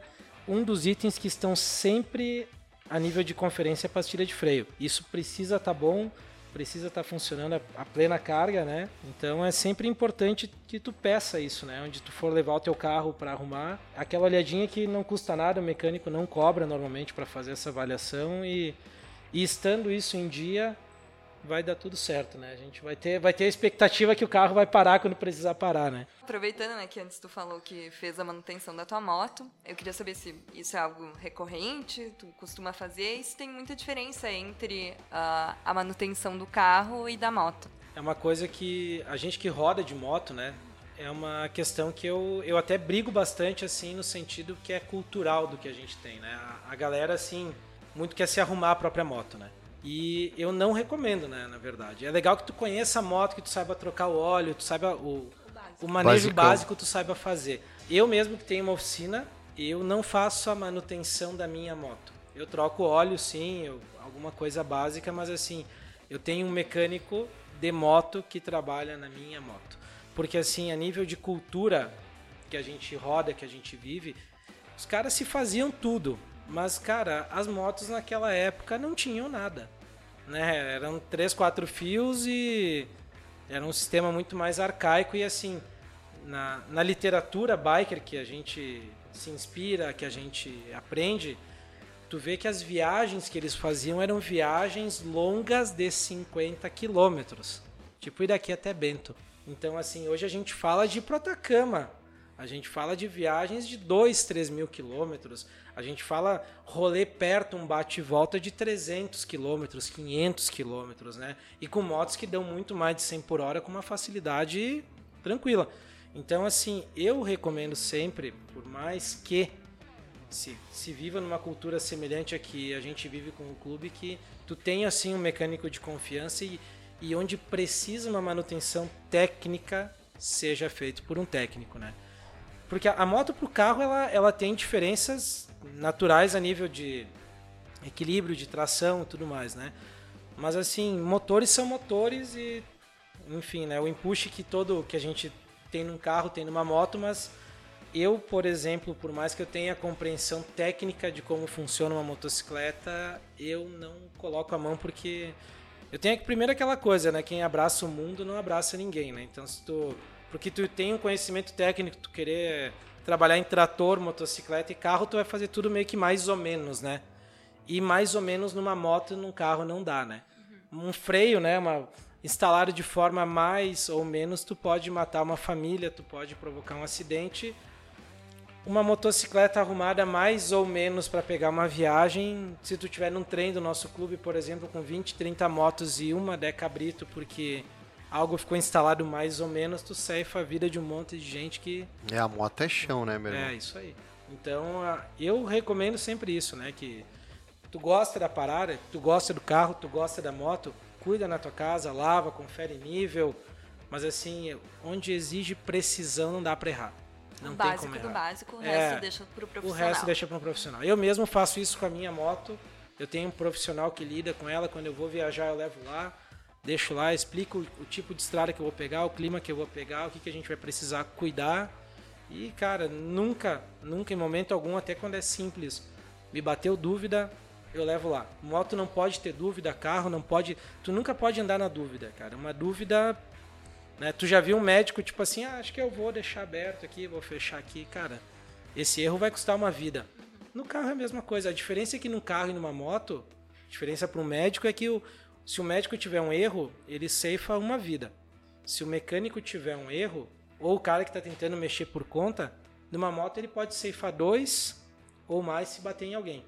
Um carro tu leva uma família de cinco e mais outro se tu bater contra. Então não pode ter dúvida, né? Isso tem que ser um profissional e com todo o conhecimento técnico que exige, né? Sabe que tem uma, uma passagem, eu tava andando com os caras dos texanos, dando uma volta com eles. Eles são um motoclube, mas eles andam com esportiva. Eu tinha vi os- as fotos. É, tinha, é, tinha o Tu San- acha que eu não tô cuidando? né? Tinha o Santos, inclusive o, o meu motogrupo, o Road Crew 33, é afiliado do Ciência Paura. E a gente É, tava dando. e, e tu não deu a benção pra gente hoje, né? Eu não, não pedi pediu a né? benção. A benção, padrinho. Deus te Deus te abençoe. abençoe. Amém, obrigado. E daí, a gente tava andando três motos esportivas. E o Santos, ele é mecânico, né? Então nós tava com as três motos, né? As três esportivas. A gente foi fazer uma ultrapassagem de repente tinha um solavanco na pista. Marcelão se mandou, eu tava por último no, no mini trem, né? No nosso bondezinho. E o Santos começou a diminuir, diminuir, eu diminuindo, diminuindo. Ele encostou do lado de uma casa lá. Resumindo, cara, a moto dele apagou. E ele mecânico, não de moto, de carro, mas ele tirou o banco e ele viu que tinha no solavanco soltado o cabo da bateria, só que arrebentou. Ele foi na casa, pegou uma, uma alicate lá, a gente resolveu o pepino. Chegamos um pouco atrasado em Caxias, mas chegamos. Então tu vê que de repente, para coisas pequenas, uma, uma coisa serve para outra, né? um conhecimento serve para outro. sim. Mas é, se for se aprofundar realmente no, no- na, Não, na é, coisa, é, não. é isso que eu digo. é, Eu usei o exemplo das Shadows antes ali por isso, que a gente teve uma vez que o, o mano, a gente tava no, no Morro da Fumaça lá. E o mano abasteceu, ligou a moto, o cara começou um fumaceiro violento. Não lembro se assim. Não nome tava. do morro. É, e- exato. E, e aí, cara, deu um desespero geral, porque aquele troço. Imagina o motor aquecido, né? A gasolina vazando, levantando um fumaceiro e, porra, é cheiro, pega fogo, caralho, vamos olhar, né? E, cara, beleza, vamos, vamos dar uma olhada. Eu tirei o banco, aquela mangueira estava rompida, sim. E ali deu para resolver perfeitamente. O meu conhecimento de mecânico automotivo resolveu uma motocicleta com muita naturalidade, porque o procedimento era simples. Então, deu para fazer. E uma outra vez que a gente estava na estrada também, a moto do mano deu umas falhadas, a gente também removeu o banco, o mesmo sintoma, o mesmo tipo de moto, a mangueira estava com uma rachadura, estava vazando combustível ali. Não fazia fumaça porque a moto estava em movimento, combustível dispersava para trás, mas a moto perdeu força. Também foi, foi rápido, foi fácil de fazer o procedimento, né? Agora, se tu precisar de algo mais técnico, efetivamente, porque as motos hoje, cara, na verdade, os próprios carros, né? Tem muita gente que não entende porque que a gente não faz socorro mais na rua, né? Às vezes o pessoal pede, mas tu não quer nem aqui vir olhar. Não, eu não tenho que olhar aí. Eu posso ir lá, abrir o capô e dizer, olha, não funciona mesmo, precisa de um guincho. Porque aquela coisa que tinha do meu pai de ouvir e é carburação, tirar um carburador, limpar e montar. É ignição, botar um platinado condensador, não existe mais no carro, né? Isso morreu. E na motocicleta a mesma coisa. Hoje a motocicleta também tem injeção eletrônica, então, cara, se não tiver um recurso de um scanner para te dar o que, que a moto está precisando, tu talvez tu vai sentir o que ela está precisando, mas tu não vai conseguir acertar porque a quantia de itens mudaram, né? E tu precisa efetivamente estar na oficina para ter a nomenclatura técnica dos itens para que tu possa reparar efetivamente, né? Tu não- na estrada tu não vai ter todo esse recurso, né? Então as coisas evoluíram e ainda bem, eu gosto, daí eu sempre abraço a mudança que vem pra, pra gente, né? Mas o básico tu vai fazer, o resto, cara, Ó, Carol, ah, tu comentou sobre tu escutar o problema e coisa. Ah, esses tempos minha mãe passou mal, teve, teve uma crise ali. E quando chegou em Mercor, no caminho, nos, nos 15 metros da entrada da casa até a porta, eu falei pro cara mais ou menos o que tinha acontecido com minha mãe. Três sintomas, assim. Ele não tinha visto minha mãe. E quando ele chegou assim, ele olhou pra ela e falou: A senhora já teve labirintite? E ela disse não. E ele disse: Então agora a senhora tem. Cara, e assim, ó, tipo, foi eu dando. Ele não tinha visto minha mãe. assim. E depois ele confirmou realmente o que que era. E na mecânica tem muito disso, né, Vacaro?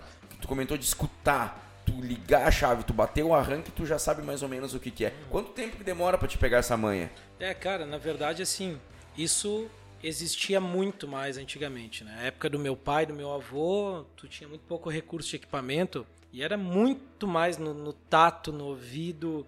Isso era o que formava um mecânico competente ou não, né? Isso é sempre foi o nosso diferencial, né, cara? Meu avô e meu pai têm o dom para isso, né? Eles são mecânicos, efetivamente. Eu sempre digo, eu já sou quase que mais um técnico automotivo do que um mecânico. E, e não é ser mais do que eles, é ser menos. Como tu tem equipamento, tu aprimora menos o teu sentido, né? Quase um aviador das antigas É, que voava por instrumento. Exatamente, perfeitamente. E é exatamente isso, porque com o recurso de um scanner, dos equipamentos que a gente tem hoje, tu aprimora menos os sentidos. Não tem a necessidade e o carro ele tá de outra forma, né? A gente tem muito hoje, o carro chegou falhando, tu já escuta que é um falhamento de cilindro, tu já sabe efetivamente, mas assim, tu sabe muito mais hoje pelo contexto da marca, do histórico daquele carro, do que propriamente por um por uma questão de tu ter o ouvido, né? Tu vai escutar, tu, porra, esse barulho é um barulho típico de bomba d'água roncando,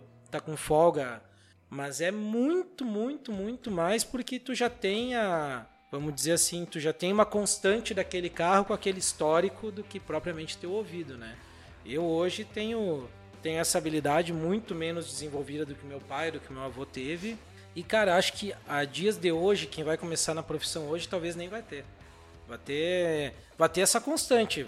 Pô, eu me lembro desse barulho, cara. Eu já peguei um carro com esse barulho, sei que era por ali, vou investigar por ali. Mas aquele ouvido apurado de te dizer que faleceu com o meu avô, uma grande parte, e o dia que o meu pai parar de trabalhar, eu acho que é uma, é uma geração que está se terminando, né, cara? E não que seja, digamos assim, uma perda, porque a mecânica evoluiu, o diagnóstico evoluiu, mas assim, essa coisa mais humana de, de compreensão do carro não tem, não tá mais tendo, né, cara? E não tem mais talvez a necessidade, mas era uma coisa muito bonita de ver. Meu, meu avô e meu pai eram brilhantes nisso, né, cara? Era muito bonito de tu ver eles escutando um motor para um cliente comprar um carro. Pô, está batendo pino de pistão, isso bate sai de pistão, motor raja, motor. Esse é um ouvido que se fazia necessário ter e eles tinham com uma maestria gigante, né, cara? Então, hoje acho que não tem mais como ter. Não acho que por mais que o cara viva 40, 50 anos de profissão, não vai ter mais. Termina com eles, né? É, isso vai de encontro, Vacara, ao próximo assunto que eu queria abordar contigo, que é, é justamente isso. Vocês ainda atendem, por exemplo, carros carburados. É, se vocês vê chegando um Fusca, um Chevette, um Tempra, sei lá, é, um Fiat hoje, vocês atendem esses carros ou só injetados, só carros mais, é, digamos, mais modernos? Eu tava conversando até antes com o Bump, né, cara? A, a nossa história na mecânica, e a minha em particular, foi diferente do, do meu pai, né? Quando eu comecei na mecânica, nós tínhamos uma equipe grande na oficina e meu pai nem quis, nem fez questão e nem permitiu que eu aprendesse sobre carburação, né?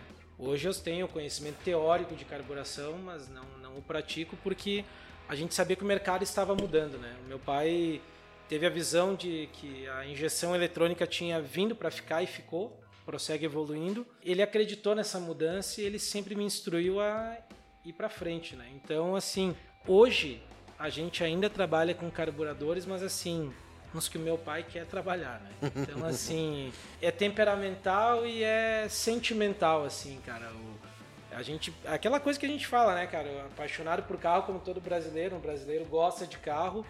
O caxiense aqui em específico anda de carro, né? O nosso clima não, não privilegia outros transportes, né? Os carros carburados que ainda vêm na oficina, eles têm que atender a expectativa do meu pai. Meu pai tem que olhar pro carro e o santo de um com o outro tem que bater. Meu pai olhou e gostou, ele vai trabalhar, ele vai fazer. E é isso que eu. Tem que ter toda es- essa energia, é, essa tenho que sintonia com o explicar, carro. Como eu recebo o cliente, eu tenho que explicar, né? O cara, pô, mas tu atende? Pô, eu não sei, cara. Sim que e conversar não. com meu pai. Sim, mas depende. É, o meu pai vai ter que olhar o carro e se a energia fechar, ele vai te atender, se não, não, né? Então. Tipo o Big Brother, né? Não, não, não é nada pessoal, é questão de afinidade É, mesmo. isso só. aí, é. Exatamente. Meu pai já pegou muito carro que eu consideraria um caso perdido, mas que ele viu potencial, cara. Ele criou um elo com aquele carro, ele quis resolver. E muito carro que eu achei, pô, esse carro é legal. Ele olhou assim, ele simplesmente olhou, fechou a cara e disse: Eu não gostei desse carro, não quero fazer. E tu tem que ir lá conversar com o cliente, explicar desse bicho. Não vamos poder te ajudar e. Pô, mas por quê? Eu disse, cara, não tem muito o Silvano de Xangô dizer, não vai resolver essa. Não vai resolver essa. Então, assim. Essa energia ficou da macumba que vocês É, tiraram do carro. pode ser que tenha sido.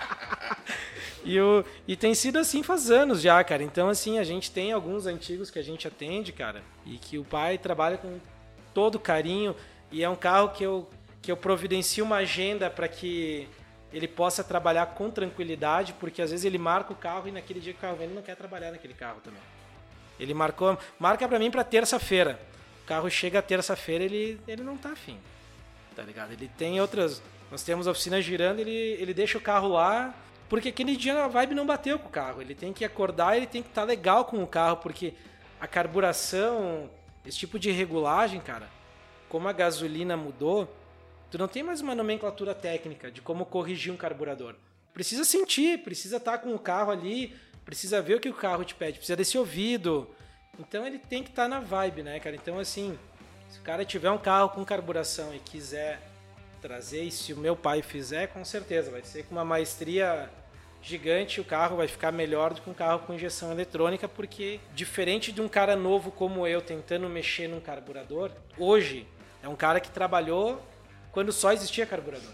Era parte do dia a dia, então, cara, é o melhor cara do mundo para fazer. Mas ele tem que querer fazer. Daí. Um adendo engraçado nessa, nessa parte daí. É, eu lembro, a minha mãe uma vez fez a, a expertise né, de, de comprar um Fusca sem avaliar antes no mecânico. Tudo E certo. eu Tem como levei, levei lá, o Silvano deu uma olhada no Fusca, assim, ah, que bonito esse Fusca da Janis Joplin, porque ele era todo pintado de, de flor e coisa arada. Aí ele deu uma olhada embaixo, assim, olhou o assoalho. Aí foi muito engraçado. Chegou, grudou na polia do Fusca, deu umas quatro puxadas, assim. Não, tá tudo ok. Pode ir, vai embora. Fusquinha tá bom. E tipo, como assim, cara? Olhou embaixo, puxou a polia e tá ok. Super de boa, assim. Foi... Eu, eu, eu não acreditei, assim. E o Cara, detalhe é como que eu achei que esse, que esse carro ele não ia nem botar a mão, achei que ele não ia nem abrir o capô aquele dia. Né? Foi muito entrou engraçado. carro, fez o carro todo pintado, parecia um carro, tipo, Saiu do uma, estoque. uma, uma máquina do tempo, assim, tá ligado? Do, do old stock foi teletransportado pra minha oficina lá. Eu disse, caralho, pai, vai olhar essa porra, ele não vai nem meter a mão, né, cara? E aí ele foi, né, cara? Então, tipo, tu vê como é, é, é conexão com o carro, né, cara? Bacaro, nós podíamos pensar num esquema tipo Tinder, tá ligado? Pra mecânico. Aí entra, entra o seu Silvano lá, que é assim, ó. Ah, esse aqui sim, esse aqui não. É. E daí marca um match, marca um dia lá, lá pra levar na mecânica. Pensem nisso, Cara, e pensem pior, e nisso. pior é que sabe que, que é o que eu digo assim, cara. Eu falo muito assim, a gente tem a fama de escolher serviço, né? E, cara, é uma, é uma fama que eu não vou negar. Eu, eu escolho literalmente o carro que eu quero trabalhar porque meu avô e meu pai alicerçaram a base da nossa oficina muito bem. Então, hoje eu literalmente eu surfo a crista da onda e eu posso escolher, né? Então também, cara, muitas vezes a gente conversando e meu pai assim, cara, mas por que não? Eu digo, porque eu não quero, né? E então assim, tem algumas, cara, antigamente, porra, meu avô trabalhava com quatro montadoras, que era o que tinha no país, né? Hoje a gente tem quase 60 montadoras no país. Então, e cada marca não tem mais dois ou três carros, né? Cada marca tem um portfólio às vezes de 10, 12 carros, né? 7, 8 carros. A gente atende hoje 16 montadoras, né? Então, e cada montadora tem um tem eh, esse esse case enorme de carros, né?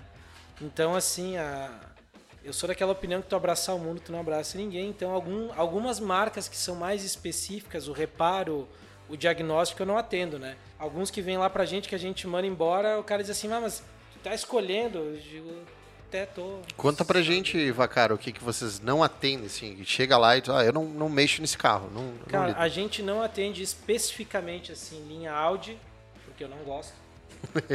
Bem claro. Mas não é muito semelhante da, da linha da Volks. Sim, é uma Volks chique. Só que eu não gosto. E ponto. É, e é, foda-se. é, exato. E, e a linha da é, graças a Deus. Graças a meu pai, a meu avô, né? BMW. É, BMW também não, nada, 0,0. Porque a BMW, cara, ela é muito específica. E assim, ela não é complicada, mas tu precisa saber fazer. E precisa de scanner específico, precisa. Eu normalmente, cara, eu caminho muito em conjunto com o cliente, assim. Se eu tenho uma gama de clientes que está querendo iniciar uma compra de uma marca, eu vou junto, cara. Se eu entender que o mercado ali vai, vai progredir, a gente vai junto. Mas assim, a minha linha de clientes, cara, claro que a gente também ajuda a influenciar o, o, o gosto, né? Se o cara tá em dúvida entre um e outro, a gente vai preferir o que a gente performa melhor, o que a gente está melhor equipado e vai ser melhor para o cliente, né, cara? Então a gente tem, vai ter um domínio melhor. Mas assim, a BMW é uma marca muito específica, cara, e assim, tá cheio de gente que faz manutenção meia boca em muito tipo de carro. E eu privilegio não ser um desses caras. Que, pô, levou lá e o troço ficou mais ou menos porque tu não sabia fazer, cara. Então, assim, o que a gente atende, a gente atende com maestria, a gente atende com conhecimento técnico, ferramentaria, scanner, tudo. E vontade de fazer. E vontade de vontade, fazer, exato, exatamente. Então, BMW não, alguma coisa da Volvo também não. Então, assim, a linha da Peugeot na força do ódio, né? Quando, porque tem alguns clientes que, que gostam da marca, mas assim. Teima o gosto. Teima e, te, e teima. Então, assim, e são pessoas que a gente gosta muito, porque a gente basicamente lá, cara, eu, não, eu tenho talvez, cara, 2% de clientes que eu não conheço com afinidade, que, que vem lá, é um bom dia, uma boa tarde, valor e vai embora. 98% são amigos. A gente tenta a gente cuida muito isso, né, cara? Tanto com quem tá lá de colaborador com a gente trabalhando na equipe, como quem vem de cliente, né, cara? Como em cima da oficina, pô, tem a casa da minha avó, tem a casa do pai, é, é tudo quase uma coisa só, a gente procura que a energia seja boa, né? Então, cara, o cara que vai trabalhar com a gente tem que ter uma energia boa e o cliente tem que trazer uma coisa boa, né, cara? Isso tudo tem que correr junto, né, cara? Tudo tem que tem que estar tá junto, né? Tem que estar, tá, senão não, não vai funcionar, né? Pacaro, vamos supor que um cara levou o carro lá, vocês não, não deram match, não curtiram, ele vai ter que procurar um outro lugar para levar o, uhum. o, carro dele. O que que tu tem que observar quando tu for levar o teu carro numa mecânica? Quais que são as coisas assim que tu, como é um cara de dentro, um insider, sabe? Cara, uma mecânica com mínimo de, de, de responsabilidade precisa ter isso, isso, isso que tu tem que prestar atenção e que seja perceptível pro cliente. Uhum. O que que tu indica para um cliente procurar numa mecânica? De mulher é, pôster de mulher pelada e cofrinho, né? É, isso aí. Mecânico sem cofrinho. mecânico borracheiro sem cofrinho. É. Cara, eu sempre, eu sempre assim, eu posso falar muito da gente no, no sentido que a gente foi se aprimorando com o tempo. O pessoal muito reclama de concorrência, né? E eu vejo com muito bons olhos. A nossa oficina foi, se não a primeira, uma das primeiras da cidade, e hoje tem mais de 40 em volta da gente ali. E isso para nós é uma benção, cara, porque te obriga a melhorar e evoluir, né? Então, assim, a gente sempre correu muito e busca estar à frente, né? Como a gente é uma das mais antigas, a gente busca também tá sempre entre os tops, entre os primeiros. E dentro disso, cara, o que, que tu pode avaliar numa outra oficina? O principal, limpeza. Meu avô sempre falava quais são os três pilares principais para tu montar um motor: limpeza, limpeza e limpeza. Precisa ter três pilares iguais que tem que considerar. Pô, achei bonitinho, mas tá limpo. Achei organizado, mas tá limpo. Pô, achei bacana, tá limpo, precisa tá limpo. Isso é a primeira coisa.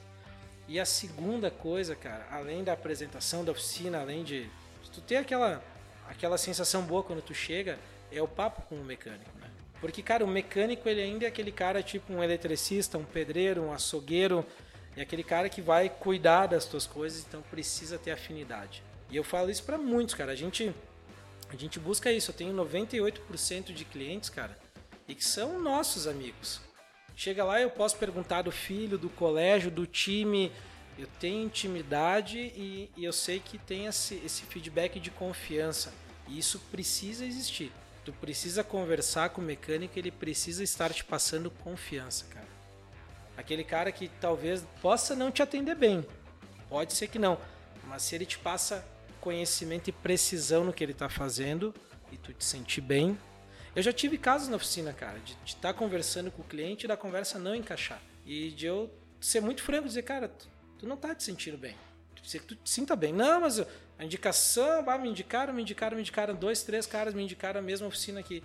Eu digo, mas tu precisa te sentir bem precisa confiar plena carga no meu trabalho e tu precisa compreender que existe uma responsabilidade mútua. Tu vai me deixar um carro e eu vou te entregar um carro e tu vai te sentir bem com o que eu fiz. Então a Quase uma paquera, é essa, hein? Né? É, cara, e, e, não deixa de ser, vamos dizer assim, num, num sentido de que, porra, tu tá deixando um carro ali que tu vai botar tua família inteira dentro, né? Então não pode ter erro, não pode ter dúvida. Primeiro é a limpeza e o segundo, quem for conversar contigo, quem for te atender na oficina tem que te passar confiança. Senão, a confiança na mecânica né, ela ainda é a base primordial do negócio, né? Se não tiver confiança, tu não vai para lugar nenhum, né, cara? Qual que é a qualidade que o mecânico deve ter, que não pode faltar? Certo, e existe uma que ela é, cara, não tem como não ter e é fundamental que é precisão. E eu sempre, e eu, eu já fiz esse, essa reflexão mais de uma vez hoje até na, na conversa e eu torno a dizer, o mecânico por vezes ele vai ter mais responsabilidade que um médico, né? Porque um, um médico tu entrega a tua vida a ele e um mecânico tu entrega da tua família também, né? Então, por mais que o cara diga, ah, meu, ninguém é perfeito, mecânica tem que ser, cara, tu não pode errar, não pode não ser perfeito. A precisão ela tem que ser cirúrgica, tem que ser metódica. Se faltar precisão, cara, tu mata uma família, né? Tu tem que ter esse senso de responsabilidade. Eu vejo muito lá na oficina, o pessoal, porra, vê a gente cagada de serviço. Por que, que não contrata mais gente? Porra, bota mais gente para trabalhar. Porque tá faltando gente, cara, com um senso de responsabilidade que o mecânico precisa ter precisão. Tu não pode estar tá cansado, tu não pode estar tá com a cabeça em outro lugar. A precisão não pode faltar, cara. Porque a mecânica, se tu errar um aperto, o carro vai fazer uma curva e talvez ele não termine essa curva, né? Talvez tu vai frear e o carro não vai frear. Tu vai fazer uma ultrapassagem confiando que a regulagem, o acerto que eu fiz vai te propiciar essa ultrapassagem e tu vai estar confiando que a frenagem que eu instalei vai frear quando tu voltar para tua pista. Então tu não pode errar. Então a precisão ela tem que ser primordial, cara. É preponderante a, a relação de tu ser mecânico com o bem-estar do teu cliente é isso. Precisa ter precisão. Isso não. Se faltar isso, cara, tu pode ter todos os outros approaches que o mecânico precisa ter, tu pode ter a limpeza, tu pode ter todos os cuidados. Se tu não tiver precisão, infelizmente tu não serve para nada. Pra gente tu não serve, né? Então, aproveitando, já que tu tava falando das qualidades, né, que um mecânico deve ter, qual é o defeito que o mecânico não pode ter? Tipo, o supra-suma dos defeitos. Falta de atenção, cara.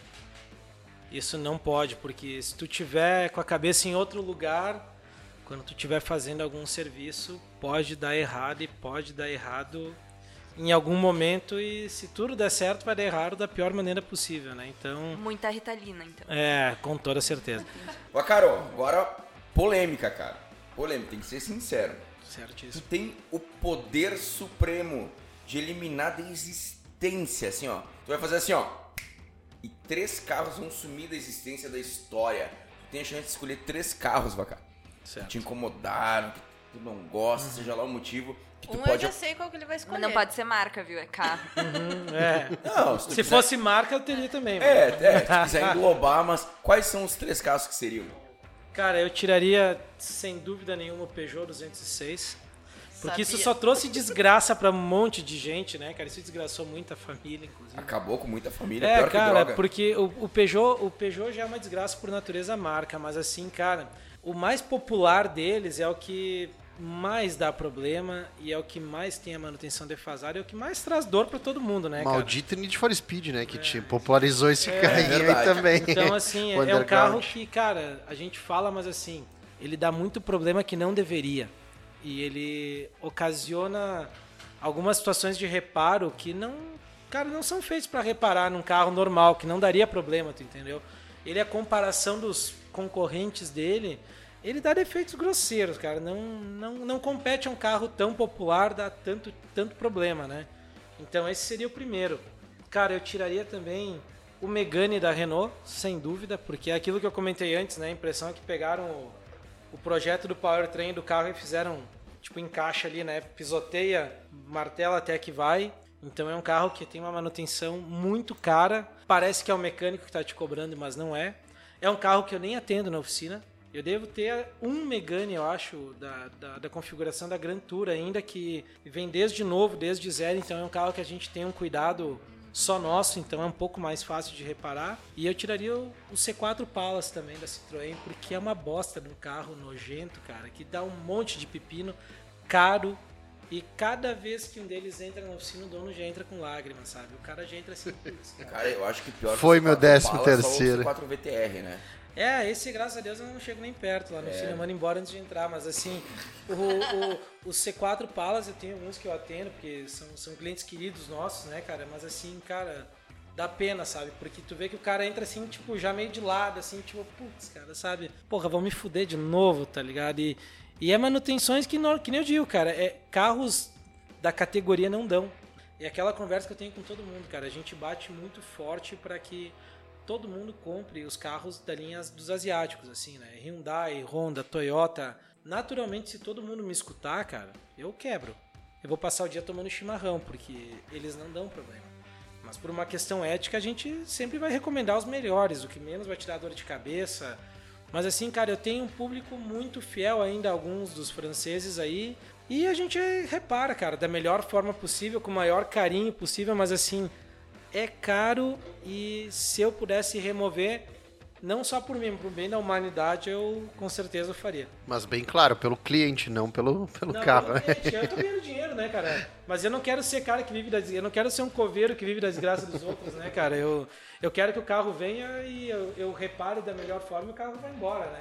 Eu não quero ter que cada vez dar uma notícia como se fosse a morte de um parente, né? Tipo, eu quero dar que o cara gastou um valorzinho legal e o carro vai embora perfeito. Não quero dar um valor estratosférico e ainda dizer, olha, bicho, tem mais coisa pra vir aí, né, cara? Então, pro bem deles e. Porque, cara, o, o chefe, na verdade, não sou eu, né, cara? O chefe é o cliente, né, velho? O cara diz, ah, eu sou dono. Tu não é dono merda nenhuma, cara. O dono do teu negócio é o cliente, né, cara? Se ele resolver que leva o carro para outro lugar, tu, tu quebra, né? Então, ele fecha a tua empresa, né? Tu querendo ou não, né? Então, ele, ele é mais dono que tu. Então, a gente sempre privilegia que o cliente tenha o melhor carro possível, que ele me visite o menor tempo possível, na menor quantia de vezes possível, né? Então, esses carros, eles são os que causam a maior dor, assim, vamos dizer, né? Então, esses, se eu pudesse, estariam removidos, sem dúvida nenhuma. Não, sobre essa questão aí do, da- da- dos, três, dos três carros que tem pra eliminar, né? Vamos fazer um corte desse podcast, vamos colocar o, o Death Note do mecânico. Boa. Eu não sei o que, que é isso. Não faço ideia. Simplesmente melhor ainda. Tamo junto. É, então, outra dúvida que, que eu tenho é qual que é a maior satisfação que a tua profissão te traz, assim, né?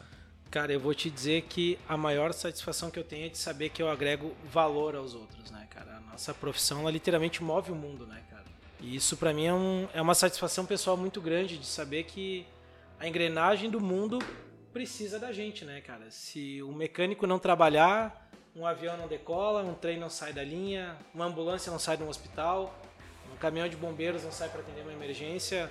Literalmente a gente move o mundo, cara. Então, para mim a maior satisfação do meu trabalho é saber que eu faço algo de valor, é saber que o que eu faço é- Essencial, é né? necessário, é essencial e e isso pra gente dá um orgulho, né, cara? Saber que o que a gente faz não é qualquer coisa, né? E saber que a humanidade precisa da gente, né, cara? E a gente busca sempre fazer da melhor forma porque sabe da importância que isso tem pra todos, né? Pro bem comum da sociedade, né? Inclusive, fica um abraço pro Lito, que eu sei que o Didio também é fã dele, que ele é mecânico de avião, cara. Saudações aeronáuticas. Tudo bem com vocês? Que ele é do canal Aviões e Músicas. Fica a dica.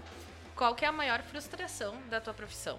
Eu fiz um treinamento, acho que quando eu tinha uns 15, 16 anos em Farroupilha, e o professor lá, o seu Bigger, ele comentou uma coisa que ele disse o seguinte, isso ficou, isso ficou para mim e é presente até hoje. Ele disse, cara, se as não sei se posso falar dessa forma, né? De- Depois a gente bota uns pi ali, né? Não, ele disse, não, não, cara, não ele, disse, pi, ele disse o seguinte, cara, se as putas de zona tivessem um sindicato, seriam 20 vezes mais organizadas e mais unidas que os mecânicos. E eu vejo isso muito hoje, cara. Isso é uma frustração que eu tenho pelo seguinte: quando meu vô começou, só tinha ele, talvez mais algum ou outro. Então, assim, tu ter o conhecimento só pra ti era, era uma questão de garantia de trabalho, de tu dominar o mercado, né? Hoje a gente sabe que o conhecimento ele tem que ser dividido, compartilhado. E hoje, cara, porra, isso tem quase 20 anos desse treinamento que eu fiz lá. E é muito presente ainda. Eu vejo o grupo de WhatsApp que assim, uma panelinha se responde, mas ignora os outros, sabe? Ninguém quase que se fala. Eu não me contive só a nível de reclamar, eu busquei e tô buscando mudar isso, sabe? Nem todo mundo sabe tudo. E eu posso dizer com, com certa satisfação e orgulho. Eu fui atrás de oficinas e busquei parcerias. Porque assim, o Gilmar, que foi meu professor, abriu oficina, né? O, o que trabalhou, que aprendeu a profissão também lá com meu avô, com meu pai, tem oficina. E esses lugares a gente sempre teve carta aberta e porta aberta para se trocar informação, para um ajudar o outro, mas assim, se, se resumia isso.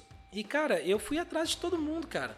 Eu fui atrás de um monte de oficina, cara, para dizer, olha, eu, sabe, tô com uma dúvida, cara, tu pode me ajudar, sabe? Vou estar de porta aberta se tu precisar também. E eu tive, cara, a, a satisfação de ouvir de alguns donos de oficina de chegar até mim e dizer, cara, pô, que legal isso que tá fazendo. Tô aqui há 40 anos e ninguém nunca veio falar comigo. Tô aqui praticamente sozinho e tu vai no treinamento, ninguém conversa com ninguém, às vezes é quase com medo, né, de, de tu abrir alguma informação e, pô, tu tá vindo aqui com, com o teu uniforme, botando que tu, da tua oficina tu está dentro da minha.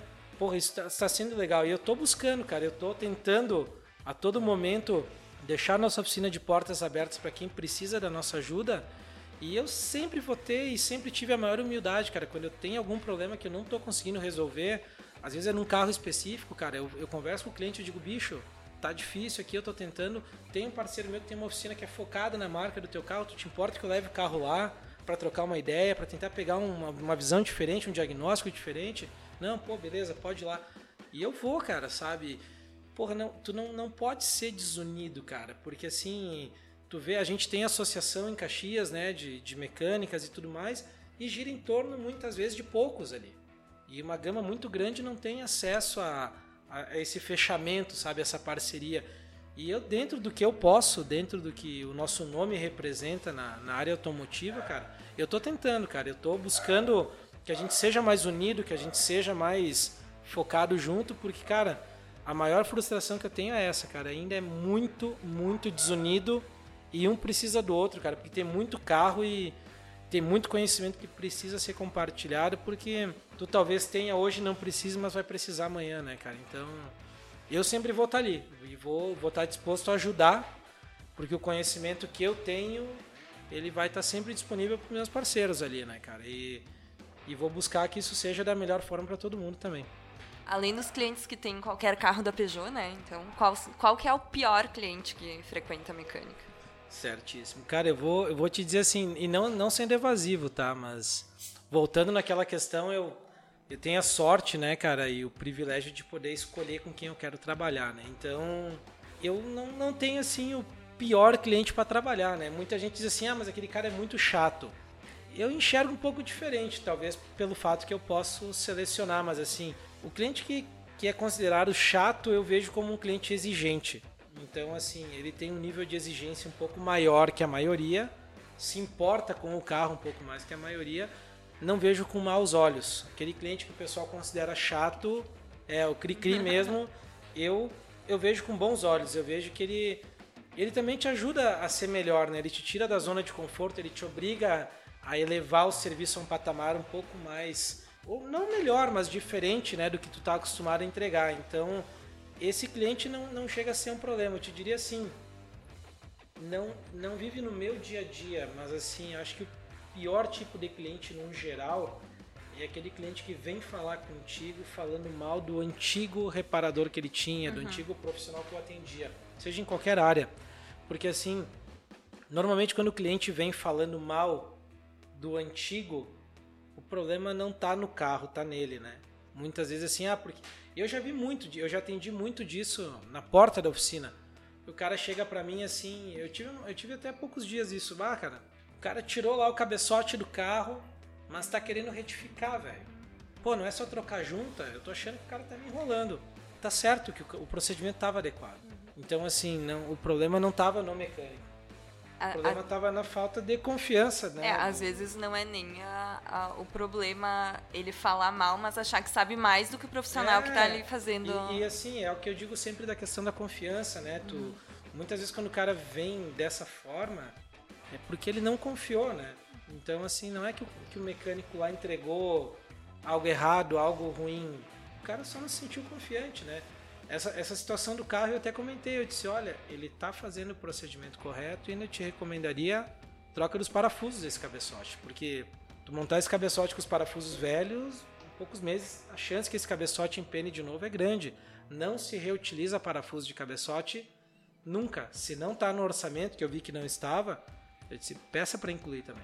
Além de, de dar toda a vazão ao serviço que aquele profissional estava fazendo, eu ainda sugeri incluir mais coisas ao invés de retirar. Muitas vezes o problema está no próprio cliente, na falta de confiança, talvez na falta de comunicação, né? Eu digo, eu, eu graças a Deus eu não tenho esse problema.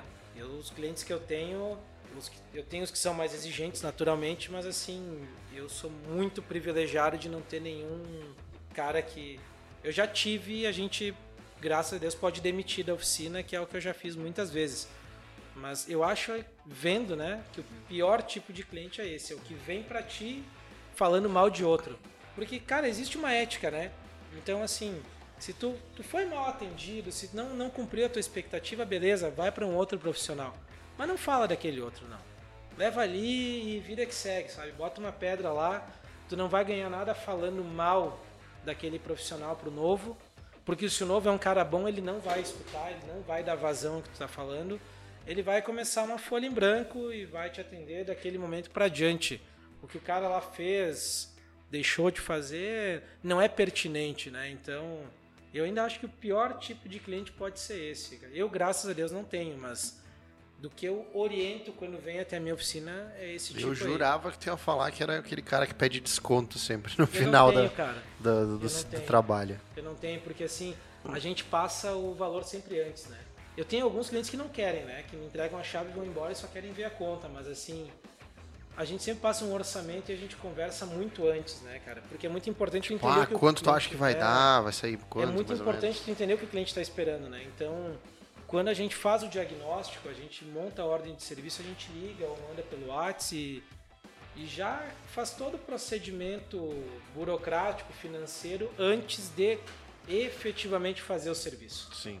Então o cliente quando ele vem para buscar o carro, ele já sabe quanto vai custar, já sabe a forma de pagamento, já sabe tudo, ele, ele já está nunca vai chegar o ciente já. O ponto de eu ter te passado um valor, chegar na oficina e virou outro, né? Eu sempre comento com todo mundo. O cara diz assim, às vezes, ah, não, não precisa me ligar. Precisa, porque eu digo, o carro é teu, não é meu, né? Eu sempre e eu, eu falo isso, sei lá quantas vezes por dia. Não é instalado nenhum parafuso nenhum componente, por menor que seja, sem a tua autorização. Tu é o dono do carro, tu decide o que é feito no teu carro. Então, a gente não tem disso, cara. É, é muito raro se tem alguma vez alguém que pede um desconto na retirada do carro, porque ele já está sabendo do valor, já está combinando a forma de pagar, então tá bem tranquilo. Cara, vamos entrar num assunto um pouco mais pertinente para quem quer abrir uma mecânica ou, enfim. Vamos falar do starter pack do mecânico, assim. O que que é assim, ó? Eu vou abrir uma oficina, tá? Qual que é o valor que eu vou gastar inicialmente para montar um, o básico? E depois o que, que eu precisaria assim para começar a aprimorar? E se tu consegue colocar alguns valores assim pra gente chegar num, num número assim para montar uma oficina, uma oficinazinha, uma oficina média, uma oficina grande assim, mais ou menos tu consegue falar pra gente? Legal, consigo sim, cara. E, e os tipos de equipamento também, mesmo? Perfeito. Cara, eu te diria assim, começar hoje uma oficina do zero, putz, o cara tá fudido, velho. Porque existe uma diferença grosseira de tu ter uma oficina de muitos anos e tu ir atualizando ela e reequipando conforme a necessidade. E hoje tu partir de um zero, cara. Porque assim, a nossa oficina, por exemplo, tem quase 50 anos, né? Então assim, não tinha levacar, não tinha scanner, não tinha quase nada. E não tinha nem carro, né? Porque meu avô começou como mecânico de maquinário, né, cara? Motor estacionário, depois entrou os carros, enfim. Então deu para ir comprando por partes. Hoje, quem vai começar uma oficina, cara, precisa de uma caralhada de coisa, né, velho? Tu precisa inicialmente, vamos, vamos colocar. Para ser competitivo, É, né? para entrar no mercado e tu não. Tu conseguir trabalhar, o básico. Tu vai ter uma dificuldade enorme, digamos, se faltar qualquer coisa básica hoje, né?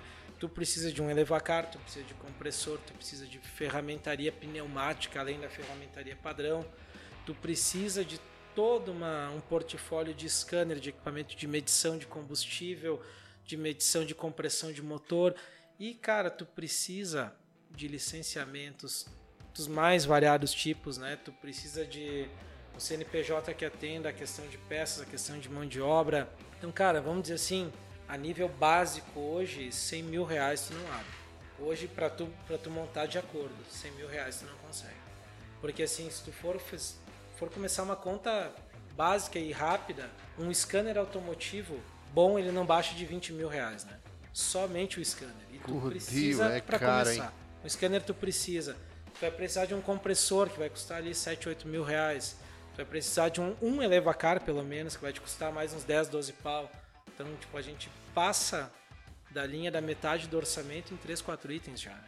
E a gente não tem nenhuma ferramentaria, a gente ainda não tem nenhuma ferramentaria pneumática, a gente ainda não tem quase nada. E a gente tá contando que o cara já tem um lugar pra fazer isso, Sim, né? contando que Né? tu já tem o teu Já lugar. nem, E né? conhecimento. Conhecimento e isso, né? conhecimento técnico e tudo mais, né? Então, cara, uma oficina básica ela vai precisar de um pouco mais de 100 mil reais para começar. O cara vai dizer assim, não, mas eu com 30, 40 mil ali eu fiz um financiamento, eu comprei, claro.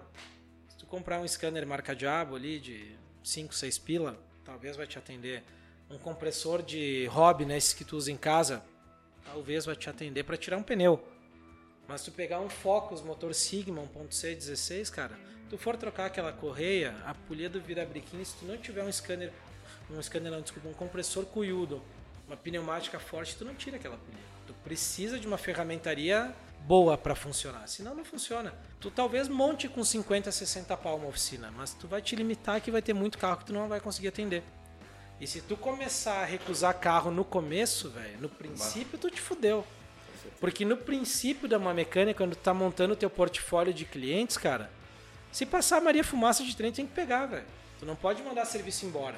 Tu tem que pegar o que vier. Então, cara, pra tu pegar o que vier, cara, tu precisa ter muita ferramentaria, tu precisa ter muita coisa que atenda. Senão tu não vai conseguir, né, cara? Isso é o básico pra tu começar, né, cara? Pra começar mesmo, o, o comecinho, né? Não, e, e com responsabilidade também, né? Porque o cara pode pegar qualquer coisa que aparecer e entregar um serviço É bem que eu, é, bacana. e é isso que eu digo, né? Tu, tu precisa de uma ferramentaria bacana, porque assim, ah, vai pegar um compressor desses que o cara tem em casa pra, pra pintar uma grade, pra. Cara, não vai dar. Tu tira um pneu, tu, tu tira um amortecedor talvez, mas assim, para algumas coisas que tu precisa ter um aperto pneumático adequado, tu não vai conseguir fazer. Cara, uma oficina top, assim, pra gente partir assim, sair de um intermediário, uma oficina top de linha, tu vai precisar de mais de 200 conto, porque tu vai eu tenho lá dois compressores, eu tenho dois elevacar, eu tenho pneumática para todo mundo. Se tu triplicar a quantia de coisas, tu naturalmente triplica o valor do investimento. Porque ninguém vai te dar desconto. Tu ah, compra duas, ganha uma, né, cara? Não, tu vai comprar três, paga três, né, cara? Tu, então, tudo isso tu. Se tu vai ter uma oficina de um tamanho maior, com, com um colaborador, tu mais precisa de mais equipamento, né, cara? Não tem como tu fugir disso, né? Bacaro, vamos supor que o cara abriu uma mecânica e ele se deu bem e ele precisa contratar um mecânico padrão. Ele, o Certo. cara não é especialista em nada, um mecânico para um ajudante. Quanto que ganha um, um- um cara que entra hoje no mercado, assim, que ele não é um especialista, é um cara iniciante, quanto que ganha mais ou menos pela base que tu conhece das mecânicas aí? Cara, um cara intermediário ele ganha na média de uns 2,5. De 2 a 2,5, assim, né? Depende muito. A mecânica, ela, nesse ponto, ela é, uma, ela é muito justa. Porque tu ganha conforme tu sabe trabalhar. Então, assim, se tu contrata um auxiliar, ele vai entrar na base de 1,5, 1,600. E conforme ele vai aprimorando, conforme ele vai te entregando, vai subindo. A mecânica, ela, ela é muito meritocrática, cara, nesse sentido. Tipo, a, a meritocracia da mecânica, ela funciona... Talvez alguns podem alguma coisa, né? Mas, assim, falando do, do que eu conheço, do que eu vivo, tu ganha quanto tu sabe. E tu ganha pelo que tu te esforça para aprender e que tu te mostra para aprender. A gente fala que nem do Gilma, por exemplo, né? Um cara que sempre estudou, velho. Um cara que veio lá do interior, pegou do zero, né? Aprendeu com meu avô e ele estudou muito, cara. Então, assim, ele chegou num, num patamar que ele, pô, pode abrir a própria oficina. O nível de conhecimento foi esse. E tem muito cara que vai passar 20, 30 anos de funcionário porque ele estagna, ele não, não aprimora o conhecimento e vai ficar naquilo ali, né? Então, assim, a oficina precisa disso também, né? Tu precisa do cara que, que troque óleo, né? Tá tudo bem, digamos assim. Não, não é ruim o cara não... Né? Mas, assim, ela é muito justa nesse sentido, né? Então, um auxiliar ele vai entrar nessa média de 1,5, 1,600 e um, um intermediário vai entrar de 2 a 2,5, dependendo do que ele te entrega, né? E, cara, o céu é o limite, né? Nós já tivemos muitos colaboradores no decorrer dos anos que com os mais diversos ganhos, mas sempre baseado no que eles entregam, né? E é sempre porque um cara que te entrega um, uma revisão completa feita sem supervisão, ele tem um valor. Um cara que te entrega uma revisão completa, mas que precisa de supervisão, precisa que eu, eu vá lá e confira todos os parafusos, todos os apertos, ele tem um outro referente, porque ele não te entrega por completo. Né? Oscila muito, oscila pelo nível de, de perfeição, de precisão que ele pode te entregar. Né? A mecânica nisso é muito justa, cara. E para quem estiver ingressando nesse mercado, se for competente, cara, não fica rico, claro. É um trabalho honesto, né? No Brasil, honestamente, metendo a mão na massa, entregando mão de obra é um pouco mais difícil, mas se ganha bem e se ganha de uma maneira muito justa. Né? Hoje, por exemplo, um piloto ele de, de moto, ele almeja ser famoso igual o piloto X. Piloto de carro, a mesma coisa. Piloto de Fórmula 1, é um cantor, ele tem alguém que ele se espelha. De repente, tu tem algum cara, alguma oficina, sei lá, alguma referência que tu quer alcançar na tua profissão? Tenho, cara. Tenho. Eu, eu gostaria muito de ser uma referência como meu avô foi. Porque antigamente, tu falar em motores, tu só falava no meu avô. Uhum. Não existia ninguém igual, cara. Claro que a, a concorrência era menor, o, o nível de, de gente disposta para a área era menor, mas assim, não se falava em motores sem falar no tenho muita satisfação de, de estar na, na profissão e levando o legado do meu avô até hoje. Em Caxias do Sul e região não se fala em mecânica automotiva sem falar no nosso nome. Então eu tenho muito orgulho disso e disso veio dele. A nível de inspiração, cara, eu tenho muito isso. Eu trabalho para isso, para que quando eu tiver a vias de parar, quando se falar assim, cara, essa época de motores, o cara que era foda, o, pica mesmo, era o Lucas Bacari. Eu quero ser como meu avô foi. Porque o meu pai, ele marcou uma geração também. Sim. Não tem um lugar que eu vá que alguém não saiba quem é meu pai. Da mesma forma, o meu avô marcou uma época, o meu pai marcou uma época. Meu pai é um cara que hoje não, não existe no ramo automotivo quem não Cara, nunca ouvi falar no Silvano Vacara, é impossível. Todo mundo, em todo lugar que a gente vai, conhece meu pai. Sim. Seja pelos V8, seja pela oficina, mas o nome dele está linkado à linha automotiva. Então, para mim, a inspiração vem deles e eu quero justamente isso. Eu quero aquela maestria com que o meu avô, de certa forma, pegou tudo para ele. Eu quero que isso venha para mim também. Não agora, né? Porque a gente ainda está em fase de, de plantio disso, né? Mas eu quero chegar lá na frente, eu quero pelo menos metade do que ele foi, eu vou buscar ser. Não sei se eu vou conseguir um pouco mais do que isso, porque essas pessoas tinham o dom, não sei se eu, se eu tenho da mesma forma, mas se Deus permitir, eu vou, vou tentar chegar perto do que o meu avô foi. Vamos nos preparar aí para uma dinastia Vacaro. Sem então. dúvida.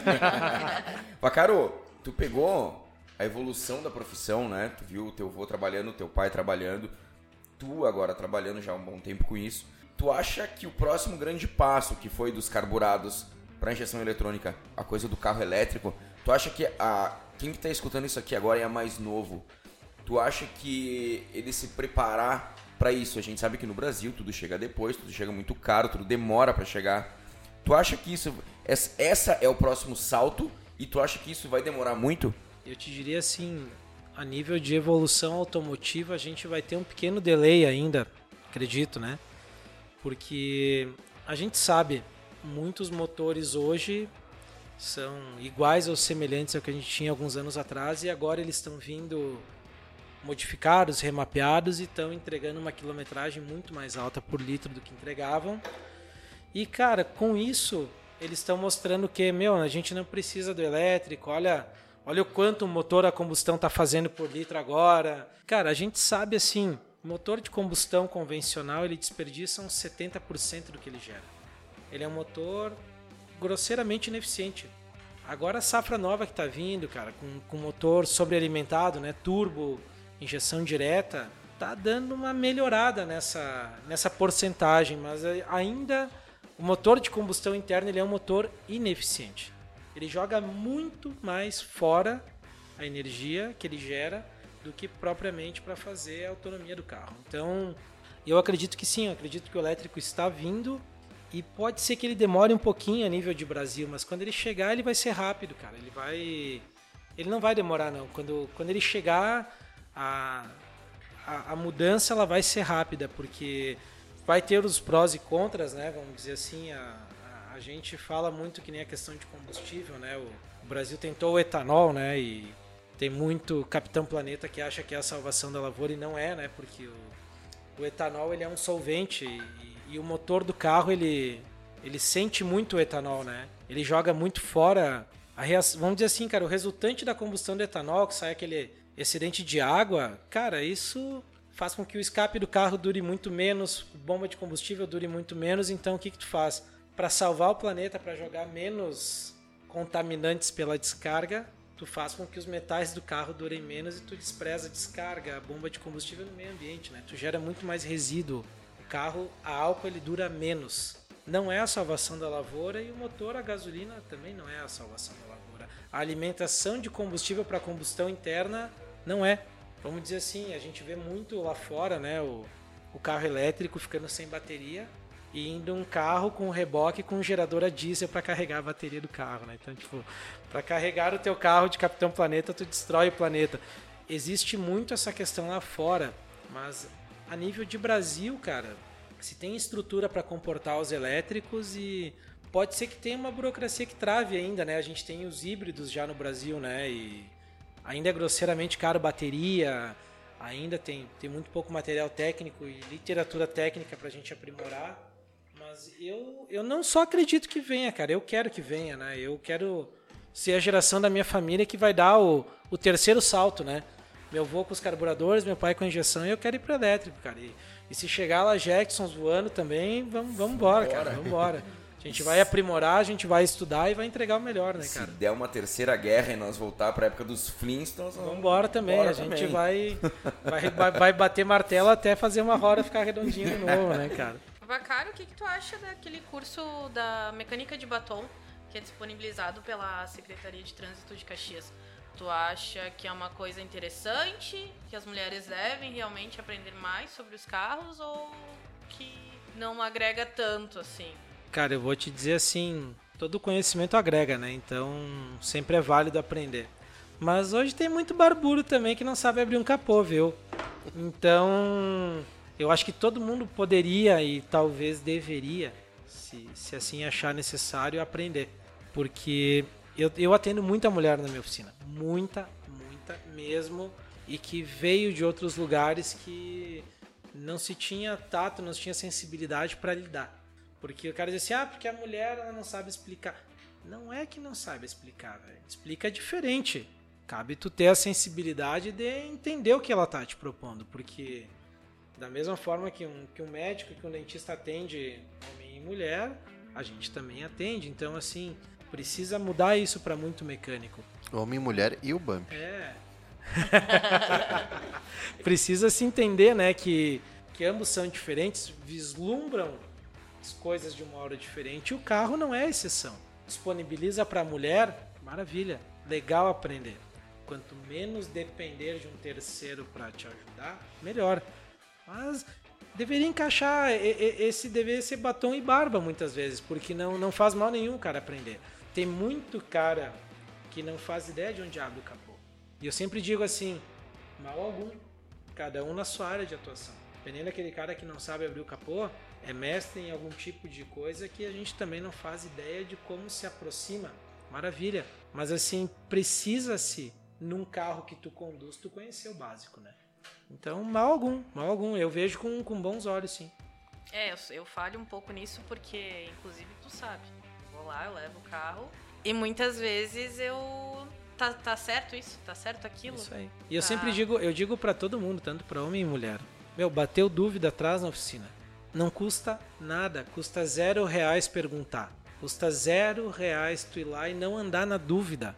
E é sempre, sempre que precisar, a gente vai buscar explicar vai sentar ali no escritório, vai conversar, dizer, bicho, qual é, qual é a dúvida, qual é o problema, vamos resolver, vamos entender. Quanto melhor tu conduzir o teu carro, melhor vai dar certo o meu trabalho também. Porque não é interessante para o mecânico que venha uma manutenção corretiva. A corretiva é o pior serviço para o mecânico, porque o carro fica muito tempo na oficina. Quanto mais tempo o carro fica, tu perde dinheiro. Para o mecânico é interessante que tu venha fazer uma manutenção preventiva. A preventiva é legal que tu pode te antever, tu pode te programar para deixar o carro e é rápido. e tu consegue te programar um orçamento. A corretiva eu não estou programado, tu não está programado, é ruim para todo mundo, é caro, é demorado, então quanto mais tu souber o teu carro, quanto mais conhecimento tu tiver, antes tu consegue preparar a manutenção, preparar o agendamento para trazer esse carro, melhor eu consigo te entregar o serviço e todo mundo ganha, né? Uh, agora para finalizar, queria que tu deixasse uma mensagem para quem está ouvindo e está pensando em iniciar uma carreira na mecânica ou tá já se encaminhando e vai abrir uma mecânica. Já tá fazendo senaizinho, né? Tá no senaizinho. Cara, o microfone é todo teu. Para quem tá começando no ramo, eu diria assim, tem futuro e tem mercado, porque eu vejo hoje, cara, falta mão de obra qualificada pra caramba. Não tem mais gente disposta a trabalhar com carros, cara. E talvez não só com carros, né, mas mão de obra no geral tá faltando, né, cara? E os carros vão continuar aí, né, cara? Vai continuar dando problema, então a mão de obra ela sempre vai ser necessária. Então, para quem tá pensando, eu diria assim, se tu gosta do que tu vai te propor, tem trabalho, tem recurso e eu contrato, inclusive, também, cara, porque a gente tá precisando lá. Diferente do que muita gente pensa, né? Precisa estudar pra caramba, né? Não adianta tu entrar num ramo que tu oferece mão de obra porque tu não gosta de estudar. O que mais a gente tem que fazer é estudar, cara. A mecânica tá evoluindo de uma maneira tão rápida que se tu resolver tirar um, umas férias de uns seis meses aí pra só trabalhar, né, cara? Só vou bater chave e, e vambora, tu não pega mais, velho. A gente tá se atualizando diariamente e ainda assim é difícil, né? Então, para quem tá começando, cara, tem que querer estudar. Se não querer estudar, não, não vai conseguir, né? Ainda mais com a evolução que tá tendo, porque uma coisa é tu estudar lá do princípio, né, cara? Tu começou a estudar lá atrás, carburação, pegou a injeção começando, tu vai estudando de aos pouquinhos. Quem chega agora vai ter que saber tudo isso aí, velho. Vai ter que pegar o retroativo, vai ter que pegar o futuro. Então tem que gostar de estudar. O mercado tem, cara. E ele é bom e ele vai continuar dando muitos frutos aí, cara. E, e digo assim, eu estou precisando de gente que queira trabalhar e muitos parceiros aí estão precisando. Antes de tu abrir a tua própria oficina, tu vai precisar estar numa oficina, né? Então, o nível de exigência está alto, mas tem trabalho e quem quiser vai gostar muito do que o futuro está reservando aí, né?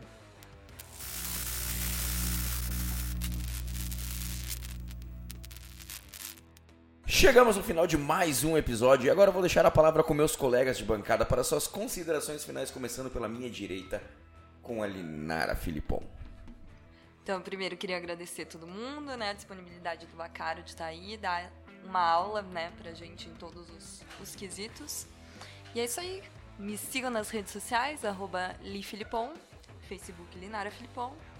E seguimos. Vive!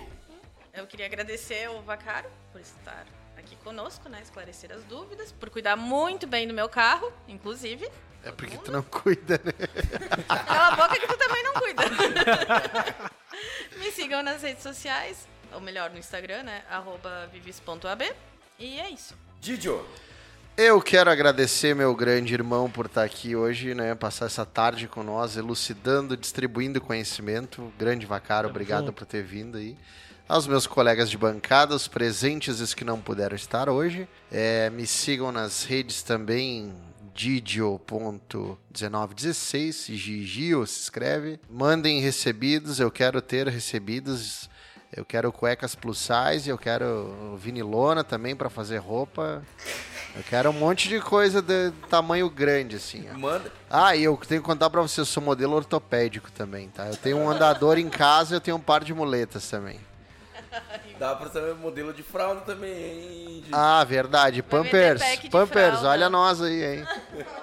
Um abraço pro Zaka e pro Sotile lá do Gordu, inclusive, que o Zaka já virou modelo plus size, ele falava aqui que ele queria ser e ele conseguiu. Olha aí, hein? E o Sotile tá no mesmo caminho. Vacaro, por favor, suas palavras finais. Olha, cara, agradecer a oportunidade, agradecer o carinho de todo mundo aí pela. E eu vou botar agora, por favor, DJ, solte a música que o Vacaro pediu no começo do programa, por ele ter participado do terceiro, pra ele dar as palavras finais. É o mínimo que eu espero. Vai lá, Vacaro. Mas só agradecer mesmo, cara. Muito legal poder compartilhar um pouco do que é o nosso dia a dia, a história da minha família, né? A gente traz isso com muito carinho, com muito orgulho e vamos estar sempre à disposição dos amigos aí no que precisar para atender e trabalhar da melhor forma possível. Espero que tenha sido proveitoso para todo mundo aí. E estamos aí. Abração. Isma, tu que foi o nosso convidado especial aqui, fala alguma coisa para nós aí. Opa, meu, muito obrigado, especial ao Sr. Bumper por ter me convidado participar, né? Encontrei os bons amigos aqui como Vacaro, fazia uns 10 anos que eu não via mais, né? Viviane também, fazia um bom tempo. Gigi, tô lembrando de ti agora, cara. Tô lembrando de ti. e, Nara, que faz uma ótima tor torta de limão, parabéns aí, né? E, bah, obrigado pelo convite. É, vou, vou, usar uma frase antiga do um, um grande sábio do universo. É, busca conhecimento, o Etebilu. Primeiramente, eu quero agradecer aos colegas de bancada pela companhia, em especial ao Vacaro e ao meu grande amigo Isma, por estarem aqui com a gente compartilhando, principalmente o Vacaro, conhecimento sobre mecânica, o Isma ordens. com suas perguntas muito pertinentes. Quero agradecer você que ouviu a gente até aqui, que teve a paciência de escutar tudo que a gente falou. Me sigam nas mídias sociais, arroba mateusj.bump. Siga a gente no Facebook e Instagram, arroba Oficial. Você pode escutar a gente no Deezer, Spotify, Castbox, Apple Podcasts, Google Podcasts e YouTube. Muito obrigado pela sua companhia, por ser essa posição maravilhosa e nos vemos na próxima. Tchau. Tchau. Tchau. Tchau.